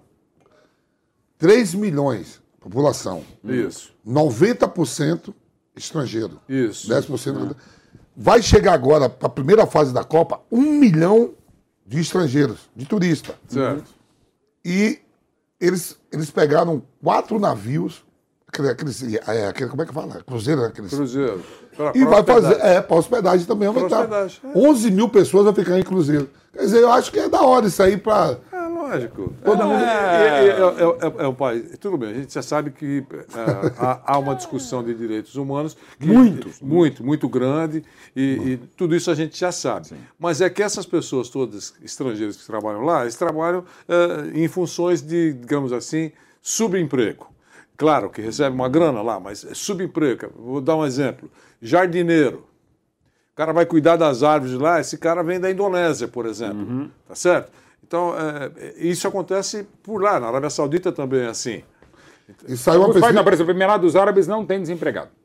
Né, Todo mundo é empregado lá. Assim, tem, assim, é países e países não, e tal. é, no mundo árabe, normalmente, todo mundo é Tem empregado. alguma É, coisa, né? é mas aí. enfim, é, mas melhor assim. Mas aí, voltando à questão esportiva, no meu caso aqui, eu- só para deixar claro, eu entendo tudo que o Vanderlei falou tal, mas agora, o- eu não consigo, e eu amo Copa do Mundo. 48 seleções, eu sou totalmente contrário, gente. Eu Hoje saiu, modo, saiu uma, uma pesquisa da FIFA, professor. Hum. Qual o país do mundo que mais gosta de futebol? Hum. Olha, a FIFA fez isso aí. Indonésia. Eu vi, muito interessante, aquela coisa de paixão, de uma acompanhar e população, tal. é uma população enorme. Muçulmano, a maior população Enorme. muçulmano Jogou do uma mundo. Copa em 38 só, você vê, uma coisa maluca. Quem né? mais gosta de futebol no mundo Por é exemplo, o pessoal da o- Indonésia. o- os gregos. Quem te falou isso? Saiu na FIFA hoje. Os eu tava turcos, vendo. e, os turcos FIFA, eu vou acreditar nessa palhaçada. Mas de novo. Indonésia é quem mais gosta de futebol. É do mundo, saiu ah, eu FIFA. sou a FIFA mesmo que eu falo, você tá de. Não, não é a FIFA, é a pesquisa. bom, é pesquisa. é. Turcos pesquisa. e gregos são apaixonados também. É. Mas é coisa, eu, eu sou apaixonado por futebol, não jogo porcaria nenhuma, pra não falar a Não é palavra correta. porcaria nenhuma. É ser apaixonado, qual o Indonésia nem problema? futebol direito tem. Mas é então, que mas, é o que mas então, os futebol? caras amam. Saiu né? hoje, a FIFA deu lá a relação. Eu não Sabe jogo que deu? bola, Sabe mas que eu amo futebol. Sabe que deu essa não dá pra notícia? gente dizer que a Ah, Indonésia gosta mais de ah, futebol que o Brasil. Sabe que deu essa notícia? É, Sabe que canto deu essa notícia aí? não é, Seu mas amigo é Eric. Faria. Eu tava vendo hoje Tá bom, mas da FIFA. O Eric eu respeito. O Eric Não, ele tá falando, ele falou, Mas a Acho mais gente, mas de novo, você vai, por exemplo, Marrocos, não eles jogam futebol dentro da mesquita. Você não pode nem tirar foto da mesquita, estão jogando bola. O país que são apaixonados, E, é por aí. e ô. o país, dos, dos, das duas 32 seleções que estão na Copa, estava vendo também. O país que mais confia que a seleção vai ganhar a Copa do Mundo são os argentinos. 90% da população É argentina mesmo, tinha visto, fala não. que vai ganhar. Acredita no Vai time. longe. Tal- talvez Eu entenda que que, é- foi uma boa convocação, que teve jogou bem potencial. mesmo. acredita, acredita que será a Copa do Messi. Tem uma série de coisas aí. tem bola pra ganhar a 90% Copa. da população argentina está Eu acho que no o Brasil, Brasil- são 66%. Eu acho que o Brasil vai ganhar a Copa, mas a Argentina tem bola sim. Meu Eu acho que é o Brasil volta no dia 2. Pra mim, o Brasil vai. Eu teria levado 25 dos 26 nomes e pra mim o Brasil ganha a Copa. Ou vai pra final, pelo menos. Eu acho o Brasil favorito. Vou ter um vídeo da hora, assim, né? tipo assim, os caras imitando, né? Os sósias, né? Professor, sósia do Neymar. Você viu, você viu o sósia do Neymar, o sósia do Paquetá e o sósia do Marquinhos. Eles entrando numa quadra de futebol. Eles entram e vê o Gabigol atrás, o sósia. Eles vejam, você não foi convocado, você não vai não. O Gabigol, pô, quero ir. Ô, velho, igualzinho caras. Vem cá, tem um assunto aí que tá gerando uma um certo debate. Eu acho forçação. Eu sou um cara que eu acho que o Hendrick vai ser um fenômeno. Já é Agora, vai ser. o Hendrick ser eleito a revelação do brasileiro de 2022 é uma palhaçada. Pô, o cara jogou dois jogos como titular. É, ele é uma grande jogos, né? promessa. Seis. São seis jogos Seis. que ele disputou. É Dois como espetáculo. titular. Pô, é injustiça com quem disputou o Brasileirão. É, O Vitor acho- Roque tá na frente. o Vitor Roque tá na frente, tem mais. Se a gente for pensar que tem Ah, mais. cada um sua É. vez, é. Cada um tem O sua vez. Hendrick- mais. É, é que o, Ó, se você for pensar, o André do Fluminense, o João não, o Gomes André, do o André Flamengo. foi a revelação do ano passado. Tá, o João Gomes do Flamengo. Isso, então já corta Também o- jogou jogo pra caramba. Mas, O Ju- mas então, mas o, o O Hendrick vai ser uma lenda, na minha Eu opinião. discuto, eu, Eu- acho que eu, eu não sei se tem eleitores, essa, quem- essa- é, jogadores, treinadores, dirigentes e jornalistas. Eu esqueci de mandar minha, minha, minha votação e provavelmente eu não colocaria o Hendrick, provavelmente eu colocaria o Vitor Roque. Mas ainda eu estou falando provavelmente, como eu esqueci de mandar a, a minha votação, ok. Só um detalhe. É, eu, eu- eu- eu discordo muito do termo revelação do campeonato. Por exemplo, o meu voto ano passado foi quem ganhou, foi o André do Fluminense. E porque ele ganhou agora, ele não pode ser duas vezes revelação no mesmo prêmio, né? Já começa por aí. O João Gomes poderia ser revelação, claro, baita jogador, mas ao mesmo tempo ele já jogou antes. Tá? Então o conceito de revelação não tem um manual de, do que é. O que é revelação? Né? Então, assim, é evidente que o Hendrick tem o potencial para ser o maior jogador do mundo mesmo, É em isso, muito breve. exatamente Só que isso. realmente seis jogos, embora tenha jogado muito bem em todos eles, será que é. É querer acho- forçar uma barra pro cara. querer Você, forçar. você viu a, seleção do campeonato? Ó, o Everton, goleiro do Palmeiras. Isso. A zaga do Palmeiras Marco inteiro. Rocha. Todo mundo do Palmeiras, né? Seis. Seis do Palmeiras ali, né? Aí vem de volante o André Isso. e o João, Go- João o Gomes. Rascaeta, Arrascaeta, Scarpa, Pedro Raul e o Cano. E o Cano. A seleção do campeonato. Né? Como eu não fiz a minha, não Técnico vou Abel. cornetar. O É, técnico o Abel técnico Ferreira. Abel. E o Piquerez não foi, não foi pra Copa, né? Não foi pra Copa, não foi pro Uruguai. Foi convocado. Não, Não, foi. A seleção do, do campeonato, às vezes... Os uruguaios que jogaram no. Brasil, só o Arrascaeta Só a foi. Foi. Assim, nem necessariamente. O Scarpa fez realmente, não só foi estar na seleção, como é o craque do campeonato. Foi eleito também o craque do campeonato, merecidamente o Scarpa. Mas é aquela coisa. O Dil já foi artilheiro do campeonato, o Josiel já foi artilheiro do campeonato, o Dimba já foi artilheiro do campeonato. É discutível. Mas essa do Hendrick, ele é tão absurdo que ele acaba ganhando um prêmio que talvez acho que nem ele mesmo votaria. Mas assim. quem, quem poderá ter, quem poderia ter votado nele? só um minuto. A gente vai continuar esse debate, que a gente precisa ir para um break na rádio e no YouTube da Jovem Pan. Voltamos já já. A maior competição esportiva do ano. A primeira realizada no Oriente Médio. A premiação mais alta da história das Copas. A primeira com três mulheres árbitras. O menor país a receber uma Copa do Mundo. A última com formato de 32 seleções. Uma Copa única. E a cobertura incomparável da melhor equipe esportiva do rádio brasileiro. Copa do Mundo Qatar 2022. Briga pela partida, para sobrou na boca do gol. Olha aí, toca pela bateu de esquerda, Escute as narrações da Copa 2022 pelo rádio e no aplicativo Panflix. Oferecimento Black 100. A melhor promoção do ano já começou nas lojas 100. Vai de Bob, o melhor site de apostas do mundo agora no Brasil. Vai de bob.com. Tectoy agora também é automação comercial. Uma nova fase para o seu negócio. Consórcio Mage, Volkswagen Caminhões e Ônibus. Seu caminhão Volkswagen em até 10 anos sem juros. Cimento CSN, mais do que forte, é fortaço. E une a Selvi, EAD semipresencial com encontros semanais virtuais ou no polo. Começou, tá valendo. Black 100, a maior promoção do ano já começou nas lojas 100. É a sua chance. As lojas 100 já derrubaram os preços para você comprar mais fácil ainda e ser feliz agora. Porque a Black 100 já está acontecendo em todas as lojas 100 com ofertas espetaculares, preços e planos impressionantes. A Black 100 já começou. Não deixe para a última hora. Black 100. Aproveite agora nas lojas 100.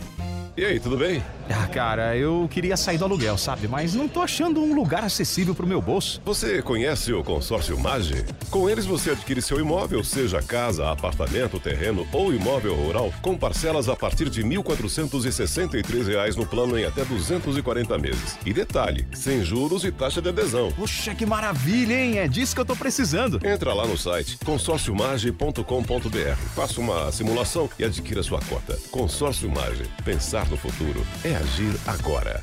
A Jovem Pan está onde a notícia acontece. Principais assuntos para ficar de olho nesta semana vêm do Congresso Nacional. Uma equipe de reportagem dedicada e especializada em política traz informações exclusivas da capital federal que afetam o seu dia a dia. Com a apresentação de Catiúcia Sotomayor. Essas e outras notícias são as principais que você vai conferir ao vivo, direto de Brasília. De segunda a sexta, às quatro e meia, na Jovem Pan News. Também a Rádio Jovem Pan, então agora no YouTube e na rádio. Mauro Betti, se nas, nas categorias de base tá dando show, o show também segue no profissional, né? Até o final da competição, o Palmeiras ele pode completar 29 rodadas como líder. Não, vai completar 29 É. rodadas como líder. Recorde na história do clube. E alcançará a terceira posição na lista geral de liderança em uma mesma edição do torneio, superando o São Paulo de 2006 com 27. Além disso, melhor ataque, Melhor melhor defesa. defesa, 23 jogos ou 24 que ele pode chegar sem perder. É, desde o jogo contra o Atlético Paranaense, me pegou Eu acho que agora. são 23 ou 24 jogos sem Bastante perder, coisa. de invencibilidade. E, e- que ele e se pode não chegar perder, também. o jogo duríssimo, vai ser muito legal contra o Internacional no Beira-Rio. É, vai passar o campeonato inteiro sem perder como visitante. E é um desafio, inclusive, histórico. O Palmeiras ficou de se- 97 a 2016, quando voltou a ser campeão com o Cuca treinando a equipe, um gol do Eric no domingo à tarde no Beira-Rio. O Palmeiras ficou de 97 a 2016 sem vencer o Internacional. Caso, salvo engano, é o único time dos grandes brasileiros que tem um retrospecto melhor que o Palmeiras nos confrontos diretos no Campeonato Brasileiro, seja o critério 71 ou 59. Então, assim, é um adversário asiágo, o time vem mordido, uma grande campanha. Aliás, se a gente falou da maior decepção, melhor surpresa para mim do campeonato foi a campanha do Inter do Mano Menezes. Porque entre os grandes foi o time que mais mudou o elenco do começo do campeonato, mudou o próprio treinador e foi um trabalho bárbaro do Mano Menezes. Um grande campeonato pode ser um dos melhores vices da história dos pontos corridos e a gente não dando muita bola. Um baita trabalho do Internacional e tem a última rodada justamente contra o Palmeiras. Vai ser um jogo muito interessante, e falo eu como torcedor, ficarei, darei volta olímpica, mais uma se o Palmeiras não perder no Beira-Rio.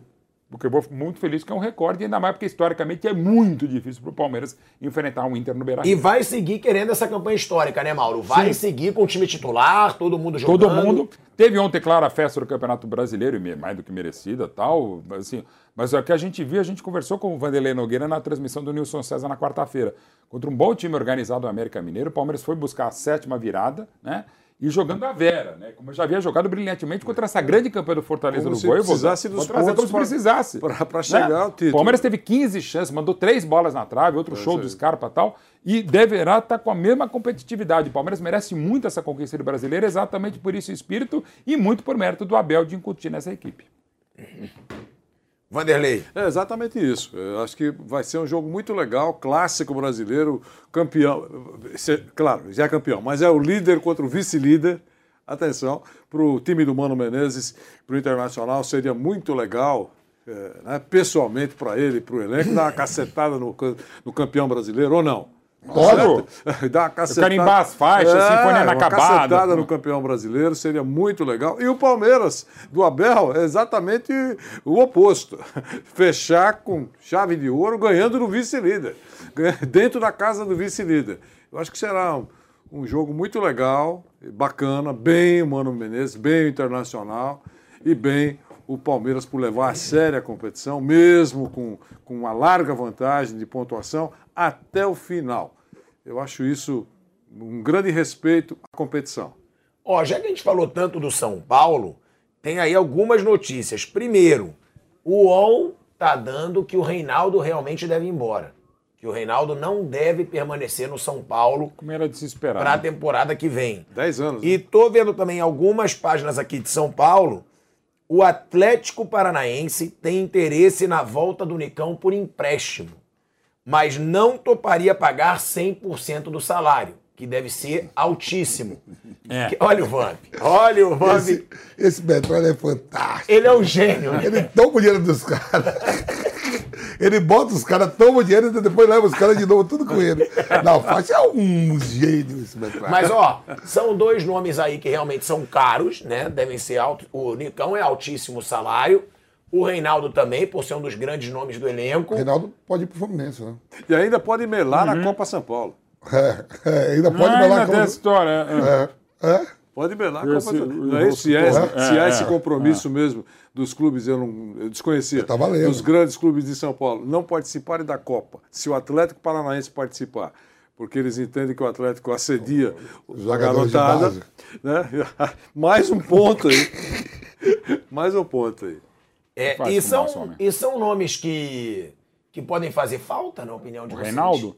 Ele já Reinaldo viu- e Nicão, né? Que Sim, Nicão o Reinaldo sim, até pela história foi tem clima. bacana do São Paulo, mas acho que é um, é um momento de, de troca. como- talvez levou o próprio Nicão a deixar o Furacão, né? Independente do São Paulo. Mas o Nicão no São Paulo ainda não rolou, né? Aliás, quase ninguém tem rolado no São Machucou Paulo. né? muito, né? Machucou também muito, enfim. E o Reinaldo não tem mais clima. É, um não desgaste tem mais clima. tal. Quer dizer, o estádio todo xingando, a cada jogo é um xingamento. É muito difícil continuar. Eu acho que essa informação procede mesmo, é por falta de clima. Ele que siga né, um- o caminho dele, que seja feliz. Não, e o Nicão, né, Vamp? As pessoas criticam muito porque foi caro, mas eu acho que foi uma contratação que ninguém achava que era uma contratação ruim no começo. Só o Flávio Prado. É, o Flávio Prado dizia, ah, na Ponte Preta, azar na Ponte Preta. No Atlético Paranaense é- ele jogou muito, pô. Não, ele evoluiu muito. do é- E e é uma história de superação muito legal até para os companheiros. A gente só vê coisas boas, sobretudo no momento do furacão. Mas, de novo, como qualquer contratação, você precisa ver as contas, se elas fecham ou não. Embora as contas do São Paulo não venham fechando. Né? É, o Nicão, você esperava que fosse ser uma contratação ruim? Eu achei que era uma baita contratação. Não, na época eu também achei, como o Pablo também, né? Todo mundo que do Pablo, até o próprio Flamengo, né? Contratação O Gabi- boa, é que dá O. Gabigol foi o plano B do Flamengo. Quer ver? Aí, o. Pablo era o plano A, Ah. o São Paulo ganhou a disputa pelo Pablo, e aí o Flamengo contratou o Não, e aí a sequência de títulos não para com É o isso Gabigol, aí. né? Decisivo, né? E aí vai querer de volta o Nicão.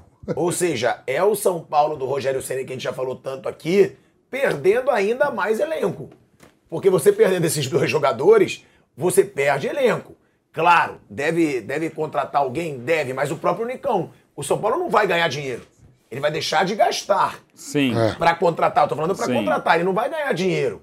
Então é uma situação cada vez mais dramática do, do São Paulo do É, Rogério mas Ceni. ao mesmo tempo tentando ser o mais positivo possível, aquele elenco que viria a ser campeão da, da América e do Mundo em 2005, o Tri da América e do Mundo, é um elenco que o São Paulo gastou quase nada para montá-lo. O próprio Corinthians, que eu já falei várias vezes, em 2012, também não foi um elenco caro para montagem. Então, de repente, se o São Paulo conseguir fazer o que foi muito bem feito à época, sobretudo com o Milton Cruz, não só ele, mas o Milton ajudando muito à época, de repente rola. Né? Agora, se vai rolar, não sei. Mas que às vezes você precisa ter tanto dinheiro para fazer times históricos campeões do mundo, como o Corinthians de 12 e o São Paulo de 2005, pode acontecer. Guardemos. Bom, galera, a gente vai chegando ao fim de mais um Bate Pronto. Agradecendo a sua audiência, muito obrigado pela sua audiência na TV, na rádio e no YouTube. Lembrando, agora é toda segunda, de segunda a sexta, Bate Pronto, a partir de meio-dia, na TV, na rádio e no YouTube. Ano, já vai pra ano já, mas aí é só pra eu fazer tempo. Ah, você pra falou enrolar. agora, né? É, Não, você- você- só pra chamar a galera, e daí você ri um pouquinho, a gente segura um pouquinho mais o assunto. Muito obrigado pela sua audiência. Você que está no YouTube, deixa o seu like e se inscreva no canal da Jovem Pan Esportes. Mauro Betti perguntando: meu café da manhã foi um Iopro, um iogurtezinho. Foi o meu almoço. Tamo junto. Muito obrigado e uma boa tarde para todos vocês.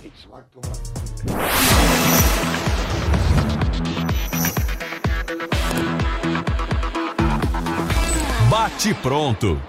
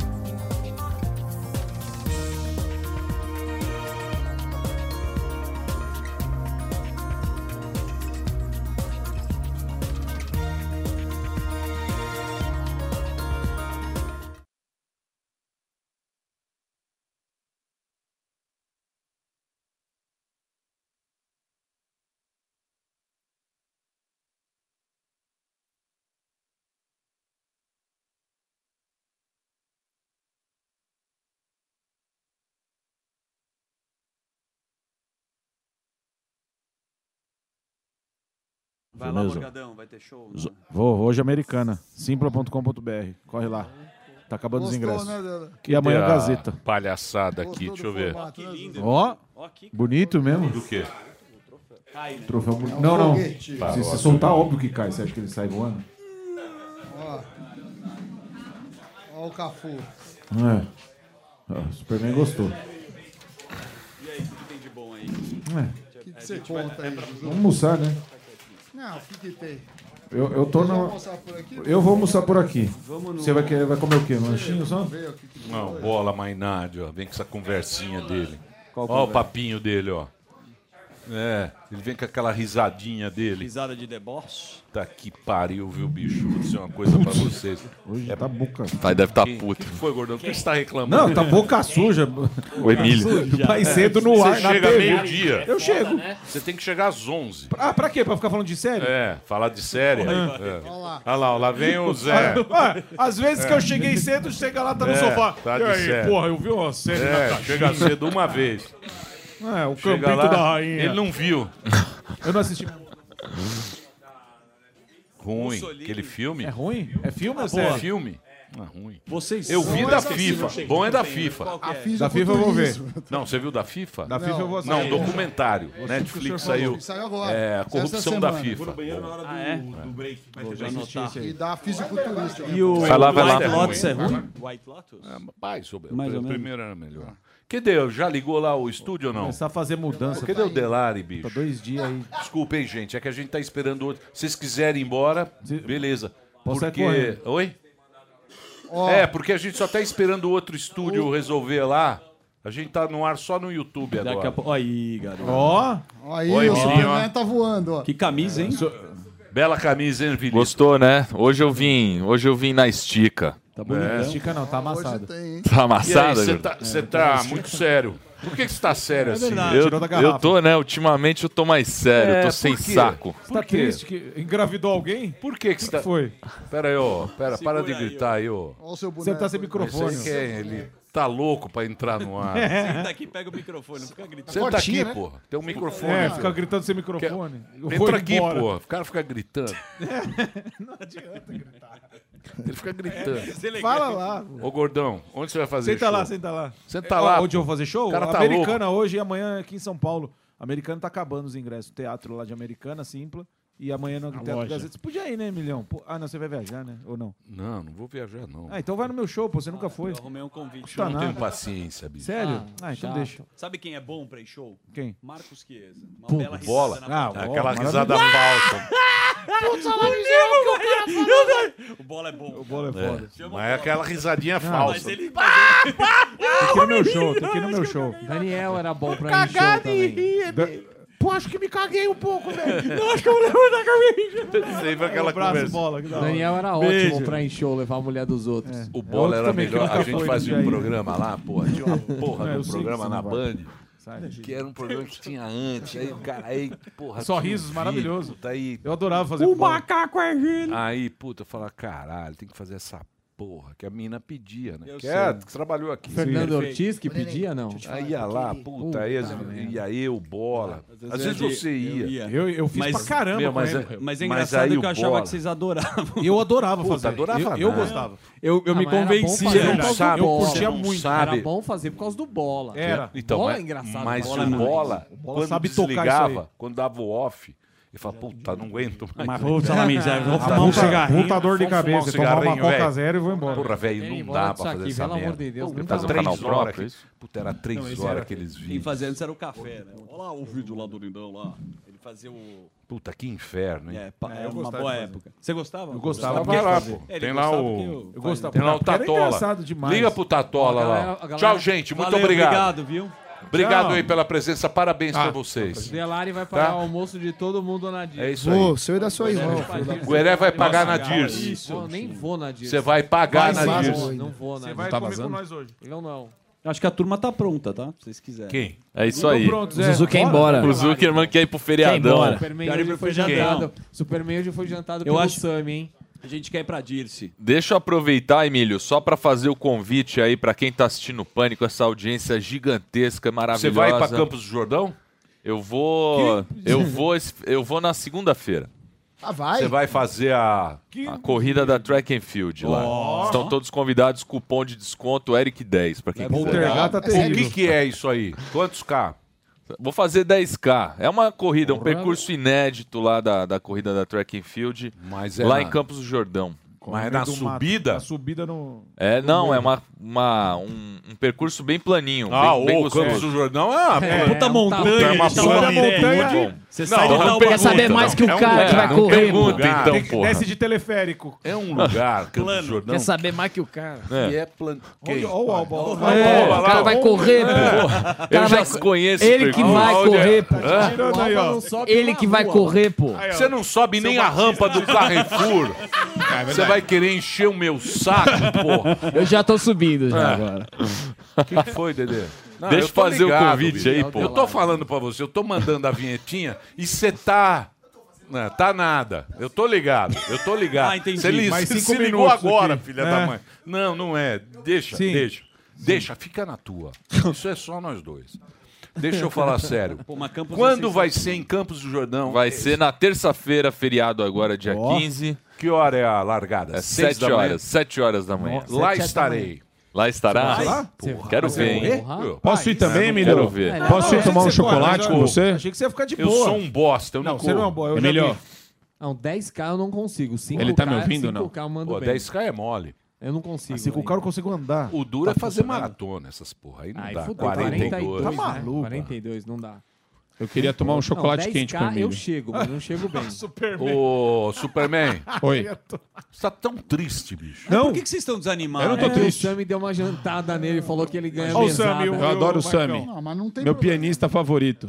Deixa é, eu falar. Eu achei um pouco... Achei um pouco... Tá pegando rude. no pé do Sammy. Achei um pouco ah, Ficou pegando no meu... Rude é. é o, o, o, e o ficou cara de mesada e, e, eu que sou liberal que não limpo fora. Mas você é, é liberal, sim. Liberal, liberal. É, no meu trabalho. Você não... Superman não, limpa mas é liberal. Eu disse. O Superman é liberal. limpa a força, É, assim, ó. O Superman, força rapaz, ele pega a mesada dele e compra alguém pra É, limpar. o Superman, Ô, Superman. limpa a força.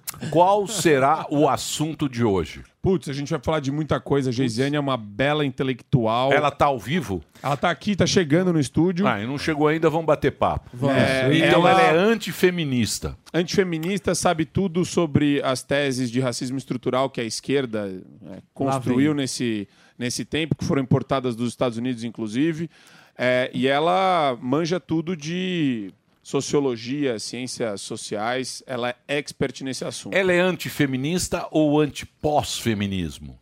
Ela, ela é antifeminista, ela, ela é anti tudo essa, toda essa bobagem que você é pega no lá. UOL. Ele- é anti- Não, não, não que toda, tá todo esse lá. extrato do UOL que você pode pegar, imagina que ela Não, não, seja o UOL é uma coisa. UOL.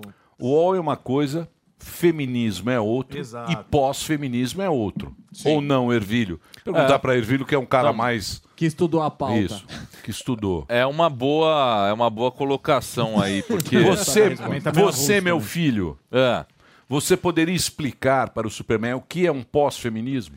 O pós-feminismo, a gente pode se dizer que seria essa onda, essa nova onda aí de uma década para cá, em que as pautas das quais se consideravam mais relevantes ali ah, até é, 100 anos atrás já foram conquistadas né, pelo movimento, seja o voto da mulher, seja o divórcio, por exemplo, mais recente. Então, então aí vamos conversar com ela. Ela manja tudo mesmo. É a pauta, pauta bacana que o Superman trouxe Show. aqui. Explicou muito bem. Sensacional. Superman Ah. e lindo. Posso fazer então uma é o seguinte: o pós-feminismo Ah, pois não. é o quê? Seria essa. A mulher hoje em dia, ela já ganha tanto quanto o homem, Isso. ela vota igual ao homem, ela trabalha CEO, igual ao homem, é CEO igual ao homem, ela tem toda essa. Ela já, já é igual ao homem. Esta conquista. Ela a mulher tem- igual ao homem. Ela tem um grande problema que é a maternidade. Aí já é um outro problema que a gente não pode discutir. Mas existe o pós-feminismo, que é onde surgiram outras coisas. Sim. Não é isso? Sim. É isso, É, Superman? na- é, o, o pós- o pós-feminismo refuta o feminismo de primeira, segunda e terceira geração, com base nas falácias que ainda são perpetradas e difundidas até hoje. Por exemplo, a falácia mais imbecil que existe no mercado de trabalho e nessas grandes empresas, que é ainda difundida inclusive por conta do ESG, é de que homens e mulheres ganham é, de maneira diferente, no mesmo emprego, no mesmo ofício, com a mesma carga horária, só porque. um Mas é a homem, mulher ganha é menos mulher. porque tem filho. Não, não, não. Não tem. Sim. Às não, não. vezes não é nem Sim. contratada, Superman. A, a análise, a análise correta dos dados. A mulher que quer é ter objeto filho. de estudo do Peraí, ô, pós-feminismo. chupetão. Sim. Só um segundinho. A mulher que quer ter filho vai sempre ganhar menos. Sim. A mulher que não quiser ter filho, ela pode ganhar mais que o homem. Por hora dedicada? É isso, professor. Pelo menos o- Vai falar que- Harvard agora. Não, o último não, artigo Harvard. que a gente viu, não, Harvard. o último artigo mostrava isso, Não, não. justamente, que que a distância do mercado de trabalho, que é justamente por conta da maternidade, que faz com que você ganhe menos no total da carreira. Mas isso foi um artigo nos Estados Unidos que, que foi publicado. Ué, e daí. Estados Unidos é. Não, não, tô que falando lá que, trabalha é por artigo, hora, não é né? meu. É um, Porque é assim, por exemplo, a mulher, ela vai. Hoje em dia você tem mais mulher em universidade do que homem. Sim. Homem não está mais indo para a universidade. É? É. É. Você tem mais mulher em universidade do que homem. Só que acontece, chega um determinado momento da vida da mulher que ela fala, eu preciso ter filho. Quando pausa. ela tem o filho, ela pega um emprego meio período ou um emprego Ah, menos que boa. vá. Então o problema da mulher é ter filho. O E essa ideal é não ter filho, E não já é tem a feminismo. dificuldade de conseguir um trabalho quando tem filho, porque Não, tem não, que cuidar não. do filho Isso, e tudo isso. mais. É isso então, aí. entra nessa questão de Aí ela abre mão- abre então, mão da carreira pro menos, filho. aham. Exa- é Mas justamente aí o que é melhor na menos. vida? O que é melhor? É. Aí acho que o Daniel pode explicar melhor. Eu vou fazer uma filho. pergunta para vocês agora. Faça. Para você. O Pra que mim. é melhor? O que é melhor para sua vida? Hum. Ter uma vida pessoal maravilhosa Tá. com a tua mulher, teus Perfeito. filhinhos, teus bebês, Incrível. Teu cachorro? ou ter uma vida fantástica no seu trabalho? Ser muito bem sucedido no trabalho, ser um cara milionário, ser um cara top de linha, líder de audiência, pica das galáxias. Eu respondo fácil. Ou ter a sua vida pessoal. Você vai abrir mão da tua vida pessoal, do teu filhinho, os tigelinha, Uhum. Lá os cachorros, aquela papagaiada toda, Sim. ou ter uma vida. Isso é que você precisa escolher. E isso, meu amigo, é difícil. É difícil. Pra caramba. Pra caramba. Com essas palavras, eu vou embora. Ah, já? Mas você deu a E resposta que eu agora, teria. eu Sim, já- largou. Oi, é por- não, eu vou embora, vou deixar essa, essa, essa Deixa- essa pergunta deixa lá. pra pensar pra você. Deixa. É isso que a gente tem que pensar. né? pra casa, menino. E tem gente que tem dois, três endereços aqui na mesa, mas eu não vou Tem. falar não. Tem. Que aí é pior. Tudo de bom, Dedê. Beijo. Beijo. É isso aí, começando mais um PDC diretamente do programa Pânico aqui pra vocês. Então deixa eu já aproveitar pra dizer que a gente fica pouco tempo no canal do programa Pânico, depois a gente fica somente no nosso canal, que é mais um podcast muito fácil de você encontrar. O link tá aí na descrição. Você também pode enco- encontrar nos mecanismos de busca. Me pergunto nesse momento onde está Diego Delari e aonde está a convidada. Eu acho que ele deve ter ido Imagino atrás deve, dela. É, buscar lá no elevador. Ele deve ter ido atrás dela. Daqui a pouco teremos sim a Geisiane Freitas, que foi essa pauta bem bacana que o que é amiga tua, né, Superman? Eu tive a oportunidade de entrevistá-la para o Guerra Cultural, que é o curso que eu abri, o primeiro curso que eu abri. Sim. É, inclusive, quem tiver interesse de ver essa entrevista é, e se matricular no Fase 1, ganha o Guerra Cultural e tem uma entrevista bem legal minha com ela. Tem também a Paty Freitas. Eu as conheci por meio do Brasil Paralelo. Legal. Uma entrevista delas no Brasil Paralelo que foi excepcional com o Arthur Morrison e, e foi, foi São incrível. craques. São craques, é. Mestre, ela é mestre em sociolo- sociologia, pesquisadora das relações raciais. Também quero muito entender esse conceito aí, esses conceitos que, que entraram na moda, né? Tal qual o racismo estrutural, etc. A gente vai conversar com ela, mas ela está chegando em poucos momentos aí, assim espero. Ó, eu vou chamar um break rapidinho, mas daqui a pouquinho a gente volta. Você sabe como é que faz pra não se tornar um milionário? É a pessoa ficar acreditando que existe um, um hackzinho milionário do século. É um aplicativozinho de Eu acho que aposta o meu ponto não tá- rico. Sendo que o caminho real é você trabalhar duro, firme e respeitando três princípios que todo milionário respeita. E sabe o que eu fico louco da vida? É que pouquíssimas pessoas sabem que cinco milionários.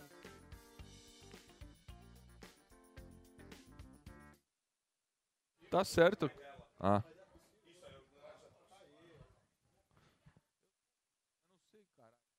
Clássicos.